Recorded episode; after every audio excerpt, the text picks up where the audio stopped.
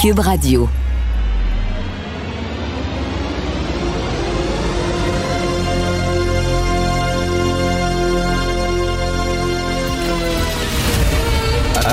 Attention, cette émission est laissée à la discrétion de l'auditeur. Les propos et les opinions tenues lors des deux prochaines heures peuvent choquer. Peuvent choquer.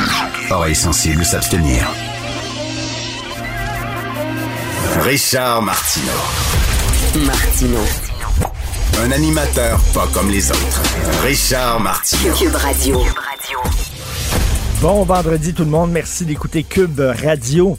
Pierre Fitzgibbon, le ministre de l'économie, là, hein? lui, il va avoir le beurre, l'argent du beurre et le cul de la fermière. Mais vraiment, là, euh, tu sais, il faudrait lui apprendre que la politique, ben, c'est une job à temps plein, puis euh, si tu veux faire la politique, ben il faut que tu laisses ton ancienne job. Là. sais, il peut pas avoir les deux jobs, un pied dans la politique, un pied dans le monde des affaires. C'est très le fun qu'il y ait des gens du milieu des affaires fassent le saut en politique. On en a besoin, c'est très bon. Euh, Pierre-Carl Pelado, tiens, qui s'était présenté à la chefferie du, du PQ. Et euh, ben, on lui avait dit, Pierre-Carl Pelado, mais écoute, Christy, t'as une business, t'as une grosse business de médias puis tout ça. Euh, ça n'a pas de sens que tu t'en ailles en politique. Et bon, il s'est arrangé pour mettre un genre de, de, de, mur de béton armé entre lui et son entreprise en disant c'est pas moi qui va prendre les décisions, il y a quelqu'un qui va prendre les décisions à ma place. Bref, il y avait tout un, toute une controverse autour de ça. Et là, M. Fitzgibbon, ça n'a pas de sens. Le vidéo, là, aujourd'hui, dans le Journal de Montréal, le Journal de Québec, euh, en janvier dernier, il a participé à un événement avec euh, une partenaire d'affaires d'une des, business qu'il a, euh, qu'il qui co-dirige. Donc, eh il a le ministre de l'Économie. Puis sa partenaire, elle l'a remercié. Attends une minute, là. Christy, voyons, là c'est nommé Dracula atteindre la Croix-Rouge. Ça n'a pas de sens.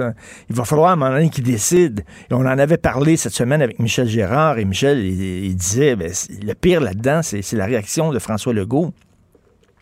François Legault qui semble dire non, non, ce sont les lois de, l'éthique, les lois concernant l'éthique qui sont trop sévères. Il va falloir les slacker un peu justement pour permettre à des gens comme M. Fitzgibbon de pouvoir faire le saut en politique. Non, si tu fais le saut en politique, là, à un moment donné, ça vient avec un certain prix. il faut que tu délaisses un peu ton milieu d'avant. Ça n'a pas de sens. Là. C'est comme si euh, Mario Dumont me disait ça hier à, 17h tous les jours. J'ai euh, une discussion avec, euh, avec Mario. Et il me disait hier, c'est comme, mettons, le ministre du Transport. Tu es ministre du Transport, puis tu reçois une étiquette, une contravention, puis tu utilises ta job de ministre de Transport pour pouvoir, pour pouvoir, pouvoir ne pas payer ton, ton billet de contravention. Ça n'a pas de bon sens. Ça n'a pas de sens il est ministre de l'économie, puis il est encore à, la tête d'un paquet de business. Ça n'a pas d'allure. À un moment donné, François Legault, il a donné des petites tapes ses doigts, puis tout ça. Mais là, je pense que la vidéo d'aujourd'hui euh, qu'on a dévoilée au Journal de Montréal, c'est Alexandre Biard et euh, Francis Alain euh, qui, écrivent là-dessus. Ça va être peut-être son, son son champ du signe. Il va falloir, il y a des gens qui vont demander vraiment, là, regarde, choisis. Si tu veux rester en politique, tu abandonnes tes business, sinon, ben, bye bye. Tu n'as pas d'affaires en politique. Tu peux pas avoir un pied euh, dans, chaque domaine. Jasmin Roy, qui veut euh, installer des purificateurs d'air dans des écoles, et là, les centres de services disent non, non, non, on veut rien savoir. Lui, là, il ramasse de l'argent pour des purificateurs d'air et on dit non, non, non. Puis même, euh, vous avez entendu M. Arruda, euh, là, en commission parlementaire, il a dit non, non, ça pourrait même être, ça pourrait même être néfaste des purificateurs d'air. Je veux rien savoir de ça. Et euh, Jean-François Roberge, euh, m'avait accordé une entrevue ici à l'émission, puis j'avais demandé comment ça se fait, Christy, la ventilation, c'est le nerf de la guerre, tout le monde le dit, comment ça se fait? vous autres, tout ce que vous demandez, c'est d'ouvrir les fenêtres, ça n'a pas de sens, ça prend des purificateurs d'air, puis le ministre Robert a dit non, non, non, vraiment, on a des études, puis tout ça, là, euh, ouvrir les fenêtres, c'est suffisant, pas besoin de purificateurs d'air, on n'en veut pas. Euh, c'est assez particulier. Rappelez-vous les gens qui voulaient, il y a quelque temps, euh, sur la rive sud de Montréal, des parents qui voulaient peinturer une école, qui voulaient mettre l'épaule à la roue puis participer à peinturer l'école, qui avait besoin d'une couche de peinture, de se refaire une beauté. Puis on avait dit non, non, on n'en veut pas de bénévoles. C'est pas bon, on veut rien savoir de ça. Alors là, lui, il veut arriver avec des purificateurs d'air, puis les centres de services des écoles disent non, on n'en veut pas. Et ce qui est bizarre, c'est que, je veux dire, en juillet dernier, en juillet dernier, il y a 239 euh, spécialistes en santé qui ont écrit une lettre ouverte disant que le nerf de la guerre, c'est la ventilation. Que le virus se propage par l'air, par les aérosols et qu'il fallait ventiler les endroits qui étaient fermés, les lieux de travail et les écoles. Et après ça, peu de temps après, c'est l'Organisation mondiale de la santé qui avait dit oui, la ventilation, c'est important, ça se transmet par l'air. Et en commission parlementaire, on a demandé c'est Gabriel Nadeau-Dubois, très solide, qui avait demandé à, M. Arruda euh, ben, qu'est-ce que vous faites avec la ventilation? Et là, lui a donné la parole à son bras droit, M. Massé, qui a dit ben là, on est en train de faire des études pour voir si effectivement ça se, transporte, ça se transmet par l'air, puis le rapport va, va, être publié dans quelques jours. Attends une minute. Ça, le rapport va être publié. Il y a 239 experts qui l'ont dit. L'Organisation mondiale de la santé le dit il y a quoi, cinq mois. Et nous autres, on va faire des études pour voir si au Québec, parce qu'au Québec, les lois de la physique sont différentes. On vit sous une bulle, nous autres, là, sais. Ça se transmet dans l'air partout à travers le monde, mais au Québec, hein, on ne sait pas. le Québec, c'est tellement distinct, c'est un endroit tellement, tellement différent des autres. on va faire nos études pour savoir si ça se transmet dans l'air au Québec. Hey, on est-tu dans une situation d'urgence ou pas? Le feu est pogné dans ta maison, ton voisin, il y a un extincteur passe-moi l'extincteur, je vais éteindre mon feu. Non, je vais faire des études pour voir si ton extincteur à toi fonctionne dans ma maison. Vais faire une étude pendant que ça brûle pour voir s'il est... Voyons donc! On est dans une situation d'urgence. Il y a quelqu'un là qui ramasse de l'argent pour installer des purificateurs d'air. Ben laissez-les rentrer dans, les écoles. Non, on veut rien savoir. C'est tellement bizarre. Des fois, le Québec est vraiment weirdo. Vous écoutez Martineau. Martino, souvent imité, mais jamais égalé. Vous écoutez Martino, Cube, Radio. Le, commentaire de Félix Séguin, un journaliste d'enquête pas comme les autres.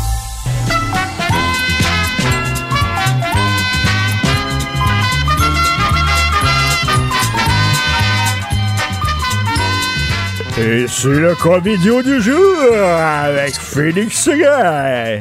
Félix commence à recevoir des courriels de gens qui disent là, mon voisin, puis un tel, puis regardez ça, puis tel.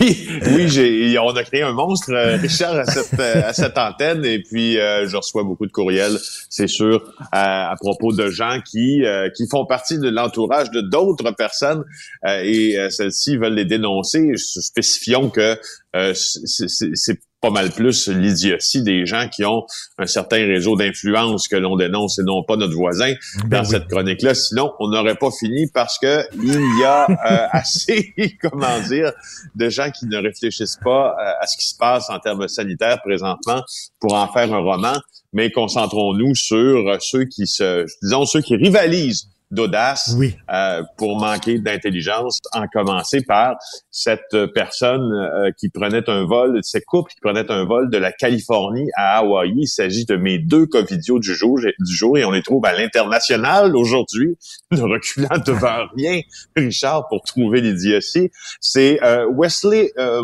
Moribay et Courtney Peterson qui ont été arrêtés dimanche à Hawaï. Et les accusations déposées contre eux, c'est euh, finalement de la négligence criminelle. En tout cas, c'est reckless endangering. C'est l'équivalent de la négligence criminelle parce que, euh, tu vois, ils, ils, sont passés à travers des tests obligatoires, euh, tests à la COVID-19 à l'aéroport de San Francisco et ils étaient euh, ils étaient en passe de, de s'embarquer pour un vol vers Hawaï. Les deux ont testé positif à la COVID-19. Alors, les officiels les ont escortés jusqu'à la station de quarantaine. Puis là, ils leur ont dit, ben, euh, on est vraiment désolé, vous allez, vous allez devoir manquer votre avion parce que là, vous devez vous mettre en quarantaine. Vous avez la COVID-19. Ils ont fait quoi? Ils se sont arrangés pour euh, se défiler de cette, euh, cette unité de quarantaine-là à l'aéroport et se rendre en douce à la porte d'embarquement. Ben non. Et ils ont quand même décidé de prendre le vol de United Airlines. Euh, ils sont pas montés. Ils sont, ils sont pas montés dans l'avion? Oui, monsieur. Ils ont été, ils ont été arrêtés à l'aéroport Liu à, à Hawaï. Euh, selon ce que NBC rapporte, euh, ils étaient avec leur enfant de 4 ans et puis euh, Ben, ils ont été arrêtés parce qu'ils ont fait le trajet. Alors, euh, et là, tu vois ce qui en découle, la, la, la protection de l'équivalent de la protection de la jeunesse californienne a été averti euh, de l'incident, puis, euh, puis, puis voilà. Écoute, ils savaient qu'il y avait la COVID et ils voulaient Oui, oui. entrer dans un avion pour un, un long vol. Et ça n'a aucun bon sens. C'est eux autres qui se foutent totalement des autres. Là. Ça marche pas pantoute, hein? Ben, Alors, c'est ça, c'est ça. Hey, écoute, euh, penses-tu qu'on a un, penses-tu qu'on a un gagnant cette semaine? Ah, ah, ah, ouais donc, toi, et, je sais pas, il y avait- ils étaient tous plus, euh, plus idiots les uns que les autres, donc je sais pas, c'est quel le gagnant cette semaine? Écoute, il y a Que une tu choisirais, partie, toi? il y a une partie Nostradamus en moi parce qu'avoir su qu'on a- qu'on avait, qu'on aurait eu une telle semaine d'ineptie de la part des Covidios, mon Dieu, j'aurais pas pu choisir mieux pour commencer cette chronique-là, mais c'est vraiment Maxime Ouimet qui remporte cette semaine la palme, l'ancien policier de Laval, le policier Richard du peuple, du peuple, policier qui a du été peuple. accusé d'harcèlement envers deux journalistes, deux choses que tu fais pas dans la vie. Prends-toi-en pas à ceux qui tiennent le crayon. Puis, idéalement, prends-toi-en pas non plus à la classe politique. Puis, sais-tu quoi? Prends-toi-en pas à personne, personne. Hein? Dans un monde idéal, alors lui, juste rappeler que le policier du peuple a été arrêté cette semaine pour avoir harcelé les journalistes Yves Poirier euh, et euh, Tristan Péloquin de la presse. Yves Poirier à TVA, Tristan Péloquin à la presse. Alors, il remporte la femme du jour et j'ai décidé, parce que c'est vendredi, puis quoi, Noël approche, euh, de quand même décerner une mention honorable, mon cher Richard, à quelqu'un qui ne sait pas qu'Internet existe. Merci à Annie Breton qui nous envoie cette histoire. Je te la cite. Un courriel qui dit, en fait, elle cite une dame euh, qui dit, pouvez-vous m'expliquer ceci? Regardez et écoutez bien. Dans les Laurentides, en zone orange, beaucoup de visiteurs, plein de restaurants, on l'a vu hein, cette semaine à Saint-Sauveur, les beaux lieux touristiques, plein de bars. Eh bien, devinez quoi? Miraculeusement, et sans doute par magie, boum, abracadabra, zéro cas de contamination, zéro cas d'hospitalisation, et cela depuis au moins deux mois. C'est extraordinaire, parce que le plus drôle, c'est qu'ils pensaient certainement qu'on n'était pas capable de s'en rendre compte. Alors, l'écoutant que mon courage euh, et euh, mon doigté euh, sur mon clavier d'ordinateur, j'ai tapé les résultats des tests et des hospitalisations et des cas de COVID dans les Laurentides. Et sais-tu quoi? Internet existe depuis quelques semaines. tu peux trouver ça sur le site euh, de québec.ca. Ben, il y a à peu près à chaque jour, là, depuis, je revérifie, le 6 décembre, entre 75, disons, euh, et 90 cas de nouveaux cas, 90 nouveaux cas de COVID par jour dans les Laurentides. Alors, abracadabra, Richard, j'ai trouvé la donnée en allant sur Internet. C'est Ah, fou. je me suis... Attends, mais là, t'as- fait tes recherches, Ouais, comme on j'ai fait dit. mes recherches. J'ai fait mes recherches. Et puis, euh, voilà, ben, finalement, on n'était pas capable de s'en rendre compte. Pourquoi, disait-elle? Probablement parce qu'on n'est pas branché à Internet Mm. ou parce qu'on veut pas se brancher. Un des deux. Donc, mention honorable pour madame. Écoute, on est dans mauvaise business. Je pense qu'on devrait s'en aller dans porn. T'as vu la maison, le château, toi, d'un des propriétaires de Pornhub? C'est un peu ostentatoire, hein? Eh comme, comme immeuble dans euh, Quartier-Ville, c'est près du bois de Saraguet. Euh, si vous voulez un référent plus clair, là, c'était là où euh, la mafia avait élu domicile il y a une vingtaine euh, d'années, là, près des rues Antoine Berthelet, avec le bois de Saraguet, c'est très beau au nord de Montréal.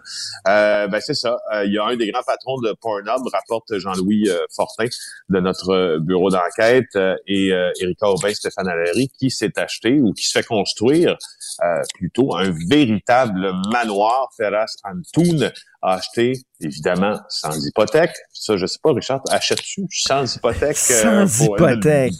Deux aïe. terrains, deux terrains euh, contigus, donc collés ensemble, si tu veux, là, sur, euh, sur l'avenue Jean Bourdon, euh, pour 2,3 millions de dollars. Ça, c'est juste le terrain, hein.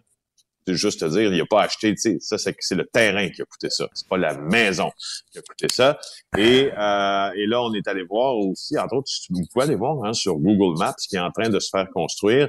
Euh, maison de deux étages, six places de stationnement, euh, façade du bâtiment une vingtaine de fenêtres. Écoute, euh, t'appelles t'a- t'appelles même plus ça un Monster House. Je sais pas comment euh, euh, appeler ça, là, mais c'est Ben, ça a l'air énorme. d'une villa, Richard, au fond. Euh, tu sais, une villa, ça, ça semble une villa californienne. Tu sais, des fois qu'on voit du haut des airs, là, chez qui nos, Ben oui. nos, nos, nos, nos vedettes hollywoodiennes habitent. Il faut dire que l'an dernier, Pornhub a reçu 42 milliards de visites. Et c'est drôle, hein, parce que personne, parle aux les gens autour de toi, personne ne regarde ça des sites porno, personne, mais il y a eu 42 milliards de visites. Je me demande qui va là, parce que moi, j'en connais pas.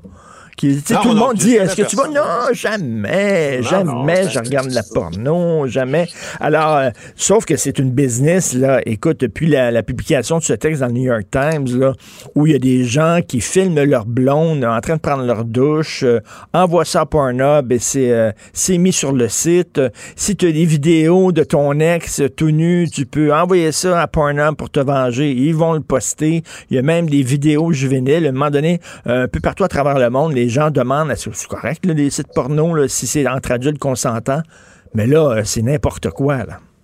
Ben, c'est ça. Le New York Times, euh, puis quand, il a- quand le New York Times a publié cette enquête-là, il alléguait qu'entre autres, pour ce qui est de la pédopornographie, euh, une recherche des filles de moins, quand tu fais une recherche pour filles de moins de 18 ans dans les onglets de recherche de, de Pornhub, euh, ou même de 14 ans, ça conduit à peu près à 100 000 vidéos, euh, selon ce que rapporte le New York Times. Alors, tu l'as bien dit, 3,5 visites, euh, 3, 42 milliards de visites par année, 3,5 milliards de visites euh, par mois. Puis euh, aussi, il faut bien, euh, faut bien dire que euh, ce n'est pas que le New York Times, hein, juste pour, euh, pour Ah oui? spécifier, qui a commencé à parler, à s'intéresser aux géants Pornhub, puis à ses dirigeants aussi, à, à son éthique et à sa gouvernance.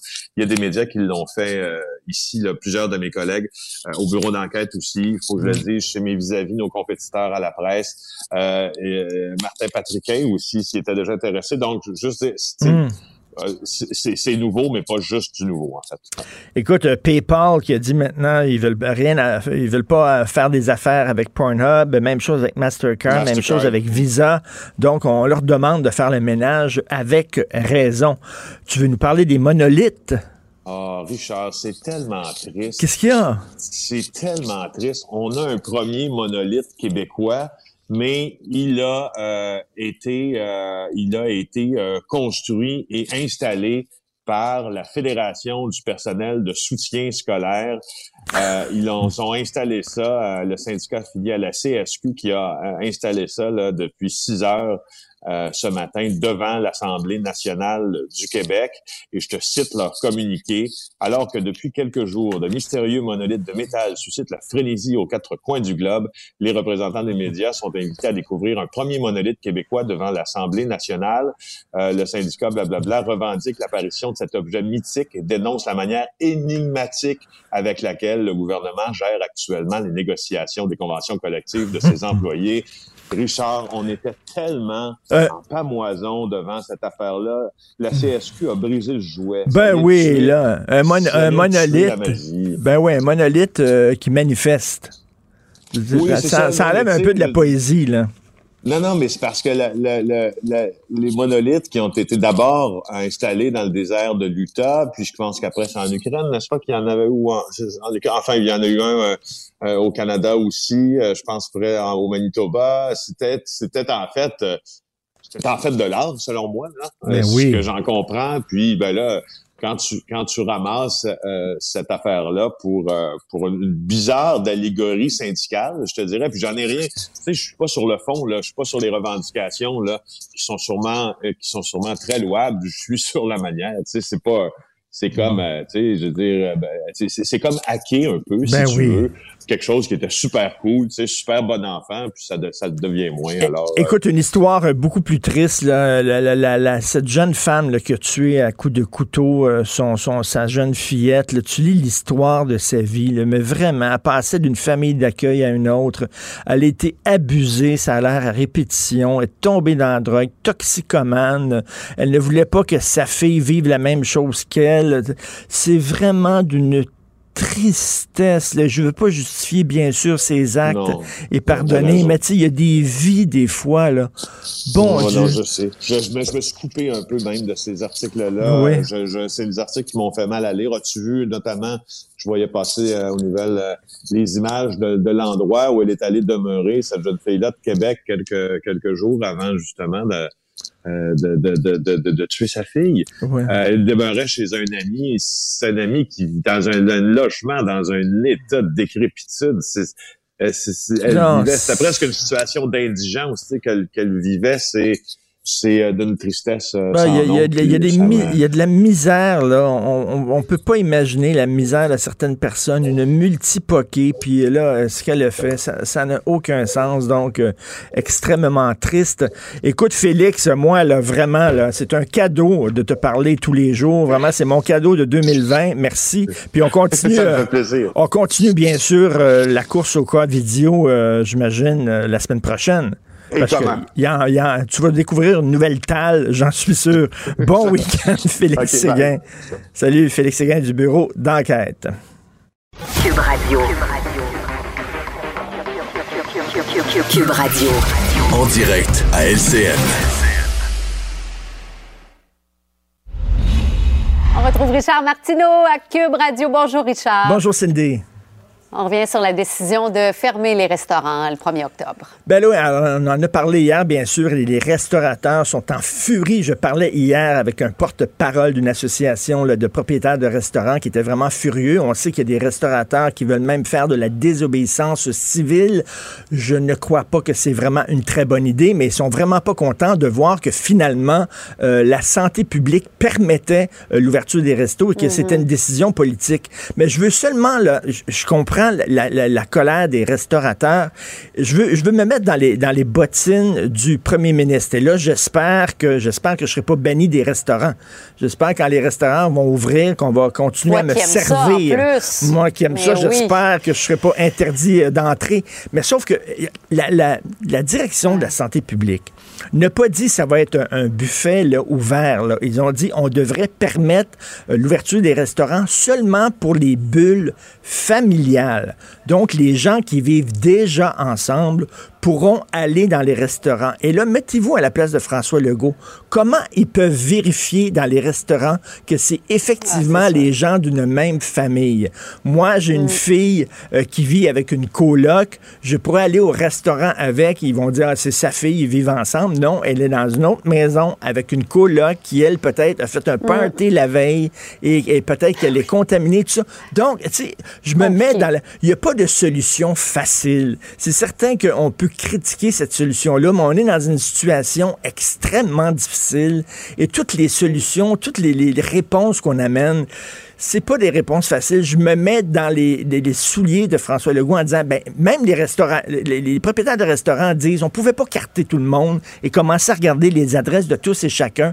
À un moment donné, François Legault a dit, ben, face à ça, cette impossibilité-là de, de s'assurer que ce soit des bulles familiales, ben, on va tirer la plug. Donc, les deux côtés se valent. Je trouve que ben, c'est une décision qui peut être critiquée, mais c'est une décision qu'on peut comprendre aussi. Donc, euh, on verra ce qui va arriver euh, du côté des restaurateurs, mais ils sont vraiment en colère. Ah oui.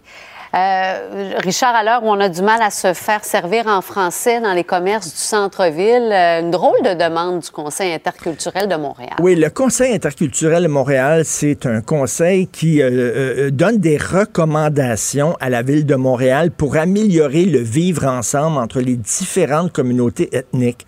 Et là, le Conseil inter- interculturel de Montréal fait une vidéo, et on le voit là, où on demande, on demande à la ville de Montréal d'offrir des services et de la documentation dans toutes les langues qui sont parlées à la ville de Montréal, c'est-à-dire mandarin, punjabi, euh, nommez-les, dans toutes les langues. Et moi, ben, j'ai un message en anglais pour ces gens-là. Over my dead body. OK? J'espère que non, parce qu'à un moment donné, si tu peux avoir des services dans ta langue, si tu peux avoir de la documentation, si tu peux travailler en anglais, étudier en anglais, quelle est ta motivation d'apprendre le français? Regardez la charte de la ville de Montréal, c'est écrit Montréal est une ville francophone, pas une ville bilingue, une ville francophone. Et il faut à un moment donné que ta vie si tu parles pas français, soit un petit peu difficile pour te motiver à parler français. Sinon, tu sais, à un moment donné, là, si on laisse tomber notre culture, on laisse tomber notre histoire, on va disparaître peu à peu, là, puis on parlera plus notre langue. Là. Voulez-vous qu'on disparaisse complètement, là? Mm-hmm. À un moment donné, ça n'a aucun ah sens. C'est normal qu'on demande à ces gens-là de parler français. Richard, merci. Bon week-end. Bonne émission, bon week-end. Joignez-vous à la discussion. Appelez ou textez le 187 Cube Radio 1877 827 2346. Le, le commentaire de Michel Girard. Une vision des finances pas comme les autres. Nous parlons d'économie avec l'excellent Michel Girard, chroniqueur à la section argent du Journal de Montréal, Journal de Québec. Michel, le monsieur Fitzgibbon, quel sans-gêne. Hein? Lui, lui, je suis sûr que dans sa tête, il fait rien de mal. Je suis convaincu que monsieur Fitzgibbon se demande, mais pourquoi tout le monde est énervé? Il a même il a pas hésité deux secondes. Il est ministre de l'économie. Il est allé à un événement avec une de ses partenaires d'affaires qui l'a remercié. Puis il n'y a aucun problème. Ah ouais. Incroyable. Mais non, mais c'est ça, c'est ça. Alors, euh, il fait partie le, milieu des affaires. Lui, il n'envoie pas de problème. Euh, regarde, il est là, il se fait féliciter par sa partenaire, euh, par sa partenaire, puis il, est tout content. Non, mais ça le flatte. Alors, il est tout heureux de ça. Lui, il est au gouvernement, il gère le ministère je pense comme quand il gérait des entreprises qui étaient sous sa gouverne. Incroyable. il, voit, il, voit, aucun, mais aucun problème. Alors, euh, non, mais c'est sûr qu'après coup, c'est après coup, tu sais, quand on, fait référence évidemment au blanc de la de, de la commissaire à l'éthique pour ces entreprises qu'il a gardées euh, dans ces entreprises privées, euh, deux, deux entreprises privées. Bon, mettons que là, il y a comme ça, il, a l'air un peu fou, tu sais. Ben, penses-tu que ça, ça, va, ça va changer la donne, ce vidéo-là? Parce que c'est assez, c'est assez dévastateur, là. Ah, je suis sûr que Legault, euh, François Legault ne va, pas, ne, va pas reculer. Il a dit qu'il était très content de son de son ministre. Il a dit qu'on va régler le problème, on va assouplir le code d'éthique pour pouvoir lui permettre de garder ses, entreprises. Monsieur Fitzgibbon, il était ministre d'économie, il a sa partenaire d'affaires, sa partenaire qui le félicite. Lui, il voit qu'il est filmé, là. il voit qu'il y a une caméra qui le filme. Il n'y a aucun problème avec ça, lui. Là. Ah, incroyable. non, moi, moi, je suis sûr que dans sa tête, il dit, écoute, c'est mérité. c'est mérité. Et puis, euh, bravo, euh, voilà, voilà, des propos intelligents. bon, écoute, la, cimenterie McGuinness, tout, tout ça pour ça. Tout ça pour ça. Oui, c'est ça. Alors, euh, effectivement, quel canard boiteux. Alors, l'aventure a commencé, l'aventure a commencé en 2012 quand Laurent Baudouin, le président chef de la direction de, Bombardier, euh, du haut de son statut, a, eu une idée. Il dit on va se lancer, euh, lui et sa famille, euh, par l'entremise du groupe Baudier qui appartient à la famille, la famille Beaubien, Baudouin, c'est-à-dire hmm. Bombardier. Alors, de se lancer dans, dans, une cimenterie, pour moi, il, voyait qu'il y avait de l'argent à faire de ce côté-là. Alors, il y a eu l'idée du projet en 2012 et puis il s'est trouvé des partenaires comme il fait toujours, évidemment, partenaires euh, si on veut dire ici euh, gouvernement. À l'époque, c'est euh, Pauline Marois qui est à la tête du gouvernement du Québec.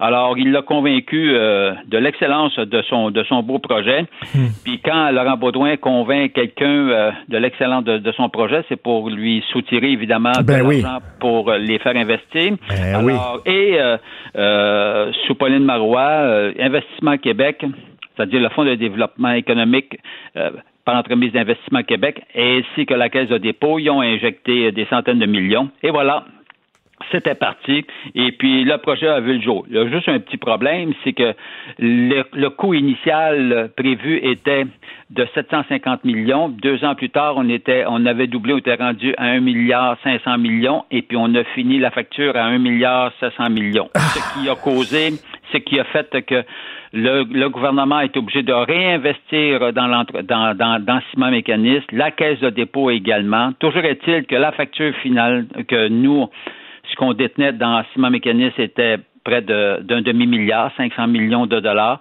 Même chose ou presque pour la caisse de, de, dépôt.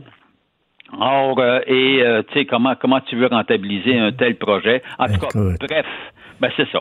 Alors, euh, mais l'idée initiale, tu comprends-tu, c'était un gros projet, c'était... Mais, mais, mais, Michel, corrige-moi si, si euh, je, fais erreur, mais je pense que c'était un des projets les plus polluants aussi au Québec. C'était dénoncé par tous les groupes oui, mais écolos. Ça, mais ça, tu vois, on est en 2014 quand le projet de construction est lancé.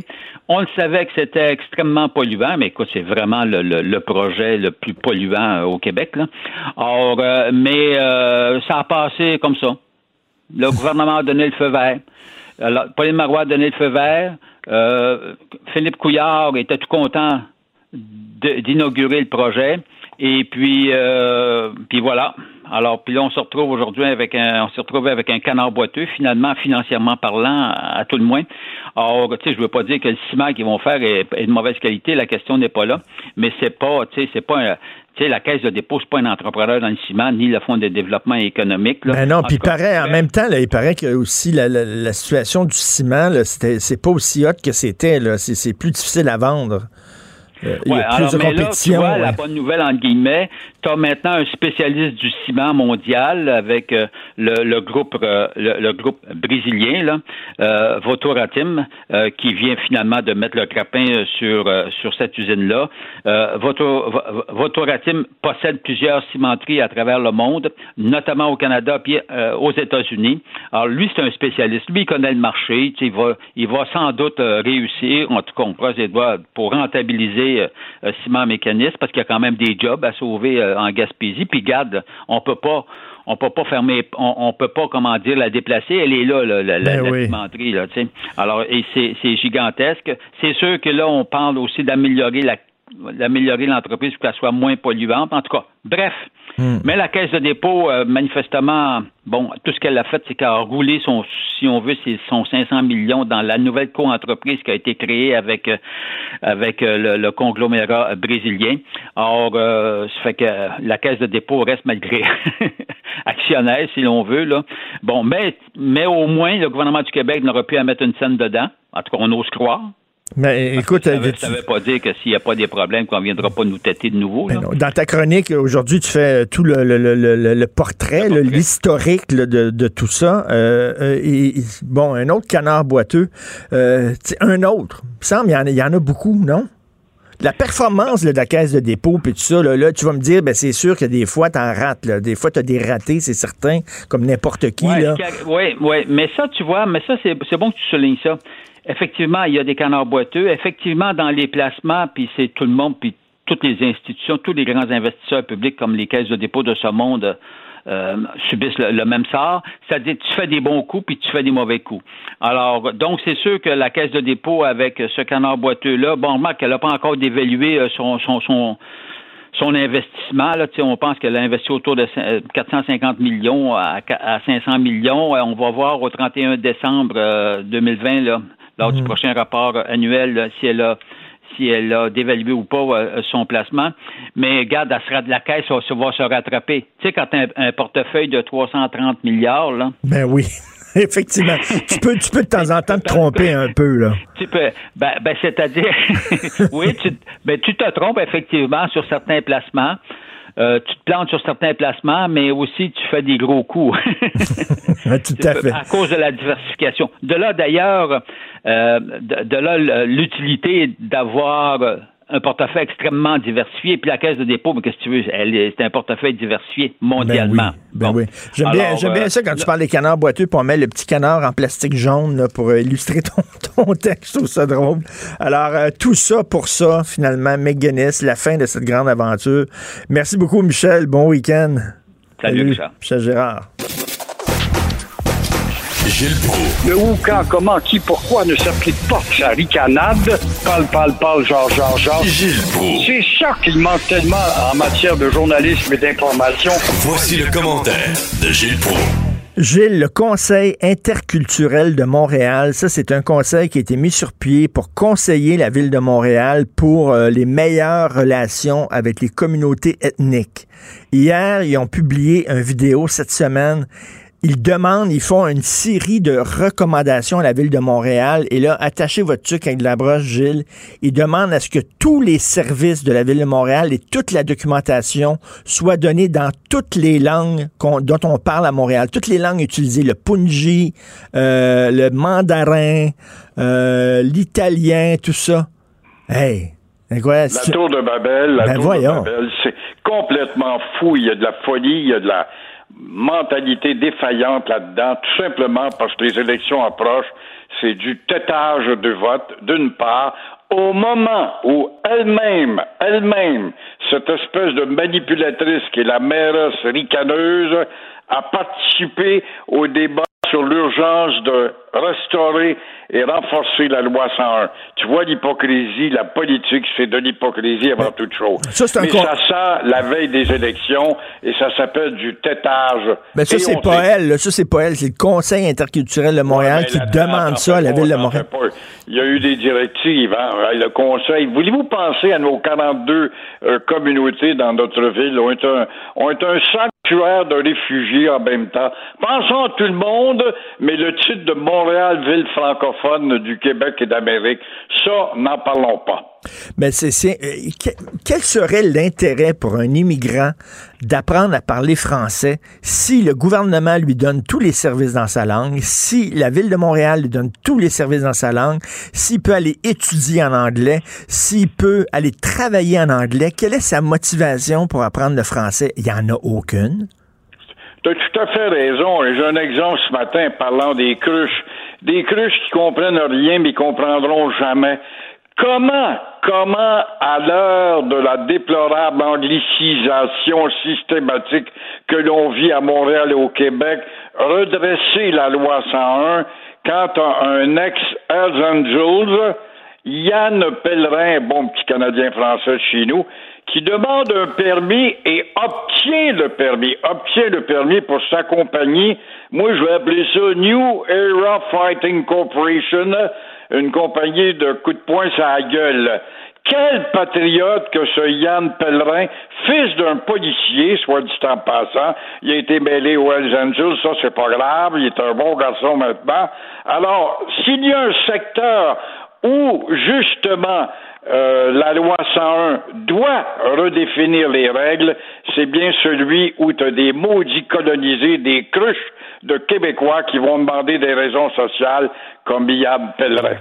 Et pourquoi les Hells Angels? Pourquoi pas les anges de l'enfer? Vous êtes des criminels québécois. J'espère que les groupes criminalisés du Québec vont prendre des noms français et quand ils vont casser des jambes à coups de batte de baseball, que ça va se faire dans notre langue. non, mais les... mais les, gens de l'enfer, ça serait un bien plus beau mot ben s'ils avaient des couilles. Mais c'est des gros porcs, c'est des bandits, ça. C'est des maudits bombes avec des cure-dents les deux dentiers, avec des jackets de cuir, un plastron dans le dos, puis en anglais, bien sûr. Ça se passe bien fort, plus fort que la loi et la police. Et c'est facile de faire peur à la loi au Québec quand t'as affaire à une société de trouillards. Effectivement, les anges de l'enfer. Et Stephen Harper avait voulu, lui, les décertifier. Mais encore une fois, la chatte est rentrée là-dedans. Il faut, il faut appliquer la loi 101 aux groupes criminalisés. Même chose avec Pornhub. Pourquoi ça s'appelle pas la maison de la porno? Tiens. Alors, vous voulez parler de la COVID, Gilles?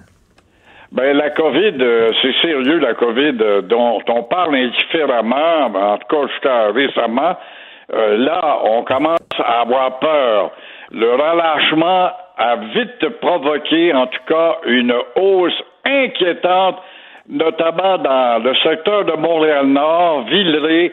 On parlait de cela encore il y a quelques heures où on a assisté, en tout cas, à une hausse alarmante des pauvres gens qui sont tassés, deux, trois familles, dans le même logement parce qu'ils n'ont pas d'argent, ils ont des jobs au salaire minimum, mmh. ils attrapent la maladie, ils ont des symptômes, ils ne restent pas à la maison parce qu'ils sont pas en moyen de ne pas travailler, ils ont besoin de leur petite paye, alors ils vont travailler et ils deviennent des facteurs de transmission.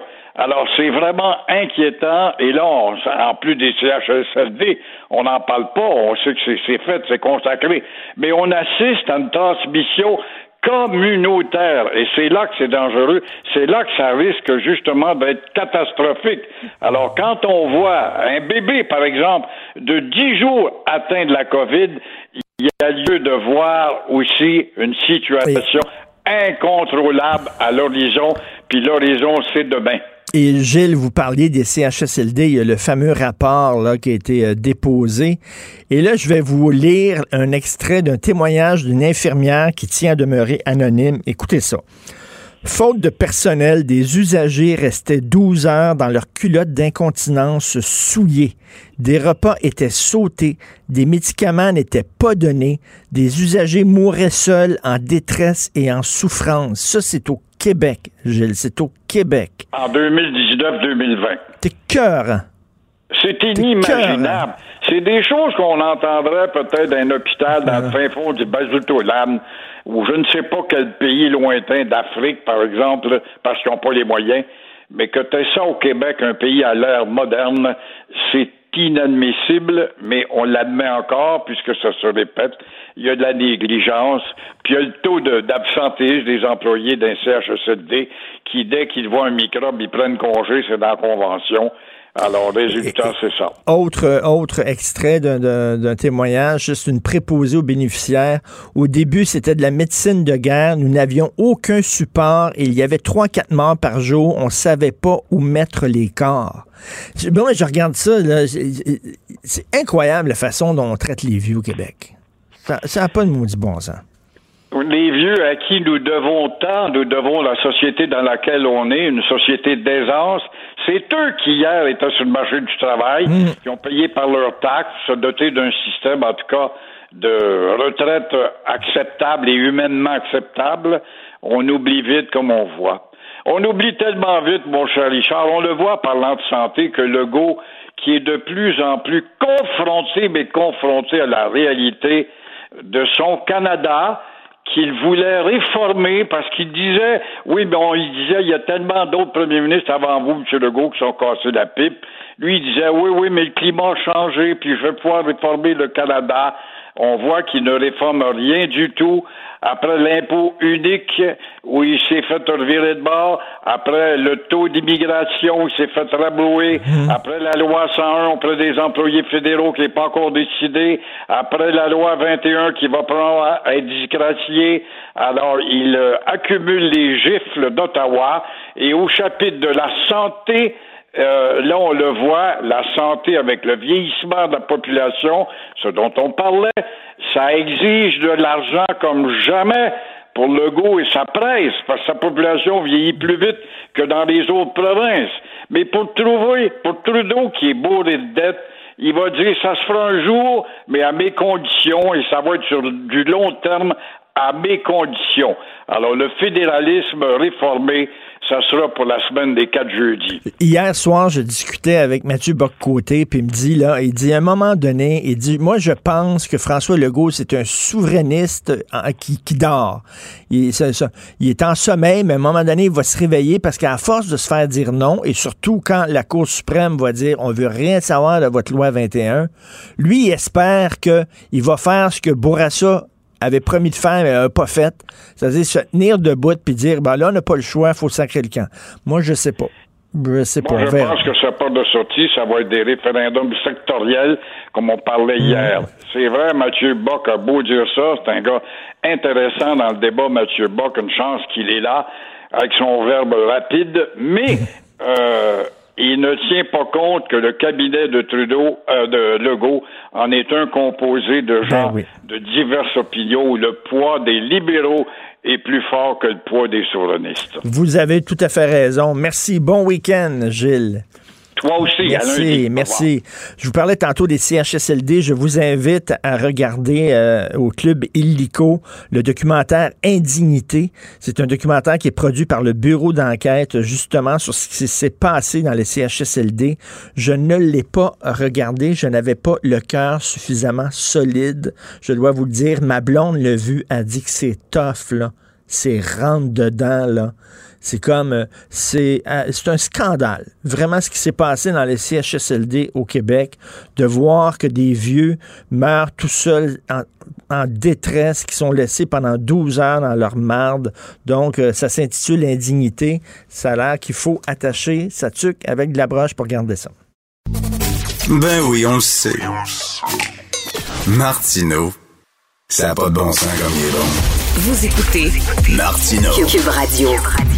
Tous les vendredis, je discute avec Christian Rioux, l'excellent correspondant à Paris pour le quotidien Le Devoir et collaborateur ici à Cube Radio. Et là, aujourd'hui, il écrit un texte, ma foi, savoureux. Savoureux sur les mots qu'on ne peut plus utiliser. Vous savez que le mot en N, on ne peut plus l'utiliser. Et là, il nous présente d'autres mots, Christian, le mot en R, le mot en I, le mot en S. Bien sûr, euh, bientôt, euh, on pourra plus, pourra plus parler. Salut, euh, Christian. Bonjour, Richard. Et tu fais un lien avec Loulipo. Loulipo, c'est un mouvement littéraire ludique qui a été fondé, entre autres, par un de mes écrivains préférés, Georges Perec. D'ailleurs, si vous n'avez pas lu à la maison La vie, mode d'emploi et les choses Georges Perec, c'est absolument, c'est des chefs-d'œuvre. Donc, quel est le lien entre Loulipo et les mots en R, en I, en S et en N? Ben, écoutez, euh, voyez, euh, l'ULIPO a été fondé par Raymond Queneau. Hein. OK, c'est Queneau, euh, Oui, c'est ça. Souvent, on pense que c'est Pérec. Moi aussi, d'ailleurs, je pensais que c'était Pérec avant d'écrire mon article. J'ai vérifié. Mais, euh, mais Pérec est effectivement le plus connu. De, de il, a joint l'ULIPO peu après. Écoutez, ce sont des, ce sont des, des, des, des auteurs, des, des, des, des fous de, de, de littérature qui, vous savez, un peu comme, comme les poètes qui s'imposent, qui s'imposent des, des, des, des, des règles extrêmement strictes dans l'écriture euh, se choisissent dans le fond des défis euh, à, assumer. Et donc, euh, Pérec, par exemple, ben, vous savez, dans, la, dans le, son fameux roman La disparition, a écrit, a écrit tout un roman de 300 et quelques pages sans utiliser la lettre E. Alors, essayez d'imaginer la, la, difficulté que ça, que ça peut être. Euh, on, on, peut, on peut faire la même chose avec des mots. Évidemment, il y a toutes sortes de... Il y a, il y a, il y a une espèce de génie mathématique aussi chez ces gens-là. Ben hein. oui. Vous voyez, ils, oui. Ils, non, mais il y a... Il y a, il y a, il y a pour faire des formules, pour faire des formules mathématiques. Euh, et, et, et, donc... Et donc le, le, lien, écoutez, il n'est pas évident, c'est moi qui c'est moi qui ai fait ce lien-là, mais vous voyez de plus en plus euh, nous les, les, les, journalistes, mais la, population aussi en général, on, on, nous enlève des mots dans le dictionnaire. On est obligé de parler des choses, mais il faut contourner les mots. Hein. On, on, en a eu un bel un bel exemple l'autre jour à tout le monde en parle avec euh, Guillaume Lepage et, et Mathieu Boccoté, où on, où on avait Guillaume Lepage et son et son alter ego euh, en train de d'essayer de contourner le mot nègre. Comment comment ne pas le dire Voyez-vous? Comment comment essayer de faire le tour? Alors, écoutez, les, gens de l'Oulipo, eux, se, fixaient ce genre de défi-là et les, relevaient de manière exemplaire. Donc, c'est un peu, j'humorise, je m'amuse un peu, mais je pense que effectivement, on est de plus en plus dans une situation un peu burlesque où on nous dit qu'on n'a pas le droit d'utiliser des mots. Alors, il va falloir développer de nouvelles habiletés comme les écrivains de l'Oulipo.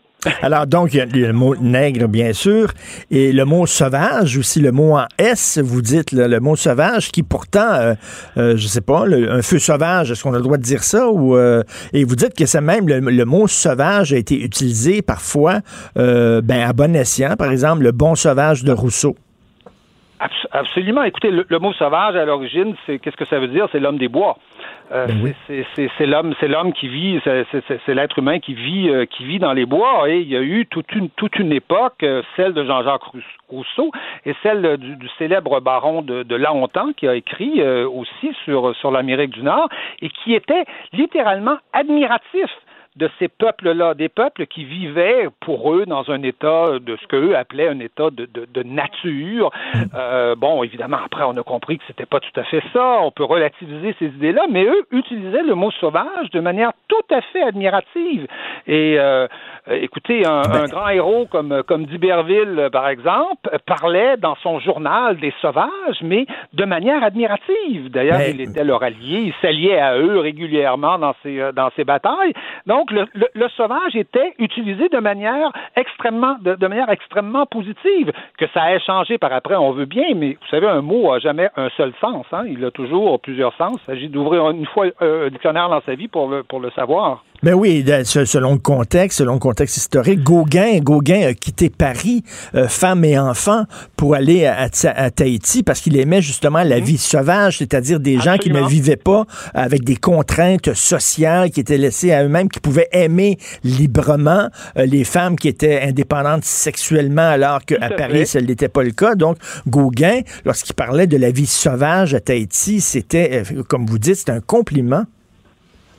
C'était tout à fait un compliment. Léopold Senghor, Aimé Césaire parle, parle de la négritude, parle des nègres en, voulant valoriser ces, populations-là. Donc, euh, on, est bizarrement face à des gens qui, euh, à la fois essentialisent leur identité, hein, se disent euh, je suis noir de tout temps, alors que euh, écoutez, moi j'ai eu des amis, puis euh, je, je, je, je les, les ai jamais considérés comme des noirs, je les ai jamais vus comme ça, et eux-mêmes ne se voyaient pas comme ça, ils se voyaient comme des Haïtiens, ils se voyaient comme des comme des comme des Africains, des Sénégalais, et mais en même temps, on dirait qu'ils essen- essentialisent les mots, c'est-à-dire c'est comme si le, le simple, un peu comme les enfants, vous savez quand les- quand les enfants prononcent les mots scatologiques là, euh, le simple fait de le prononcer, tout à coup, euh, c'est magique, hein? Ben oui. C'est- la, damnation qui tombe sur vous. Les curés étaient comme ça à l'époque, euh, euh, quand, quand on parlait des sacres, quand on parlait des mots de la sexualité. Le simple fait de prononcer le mot,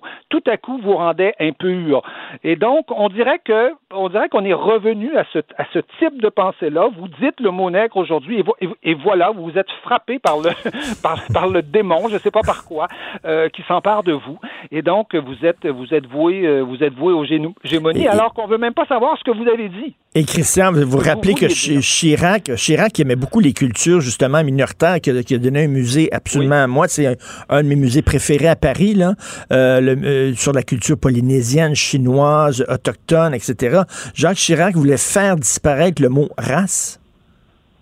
Euh, c'est pas- c'est pas Chirac C'est pas qui voulait faire disparaître le mot race, c'est François Hollande. C'est Hollande. Ah oui. Oui, c'est François, c'est François Hollande effectivement qui avait, qui voulait qu'on enlève le mot race de toutes, de toutes les lois, de tout le système juridique français. Donc, euh, euh, en général, le mot race est utilisé plutôt dans les lois pour dire qu'il faut pas faire de discrimination, hein, Ben oui. discrimination selon la religion, la race, euh, etc. Mais il, vou- il voulait faire disparaître le mot parce que euh, dans un de ses sens, le mot race, euh, évidemment, a une définition euh, génétique, c'est-à-dire, euh, on, on sait que les, les racistes, les nazis, les nazis entre autres, avaient une, une idée de la race qui était une idée euh, pseudo-scientifique où euh, euh, on divisait l'humanité euh, en races.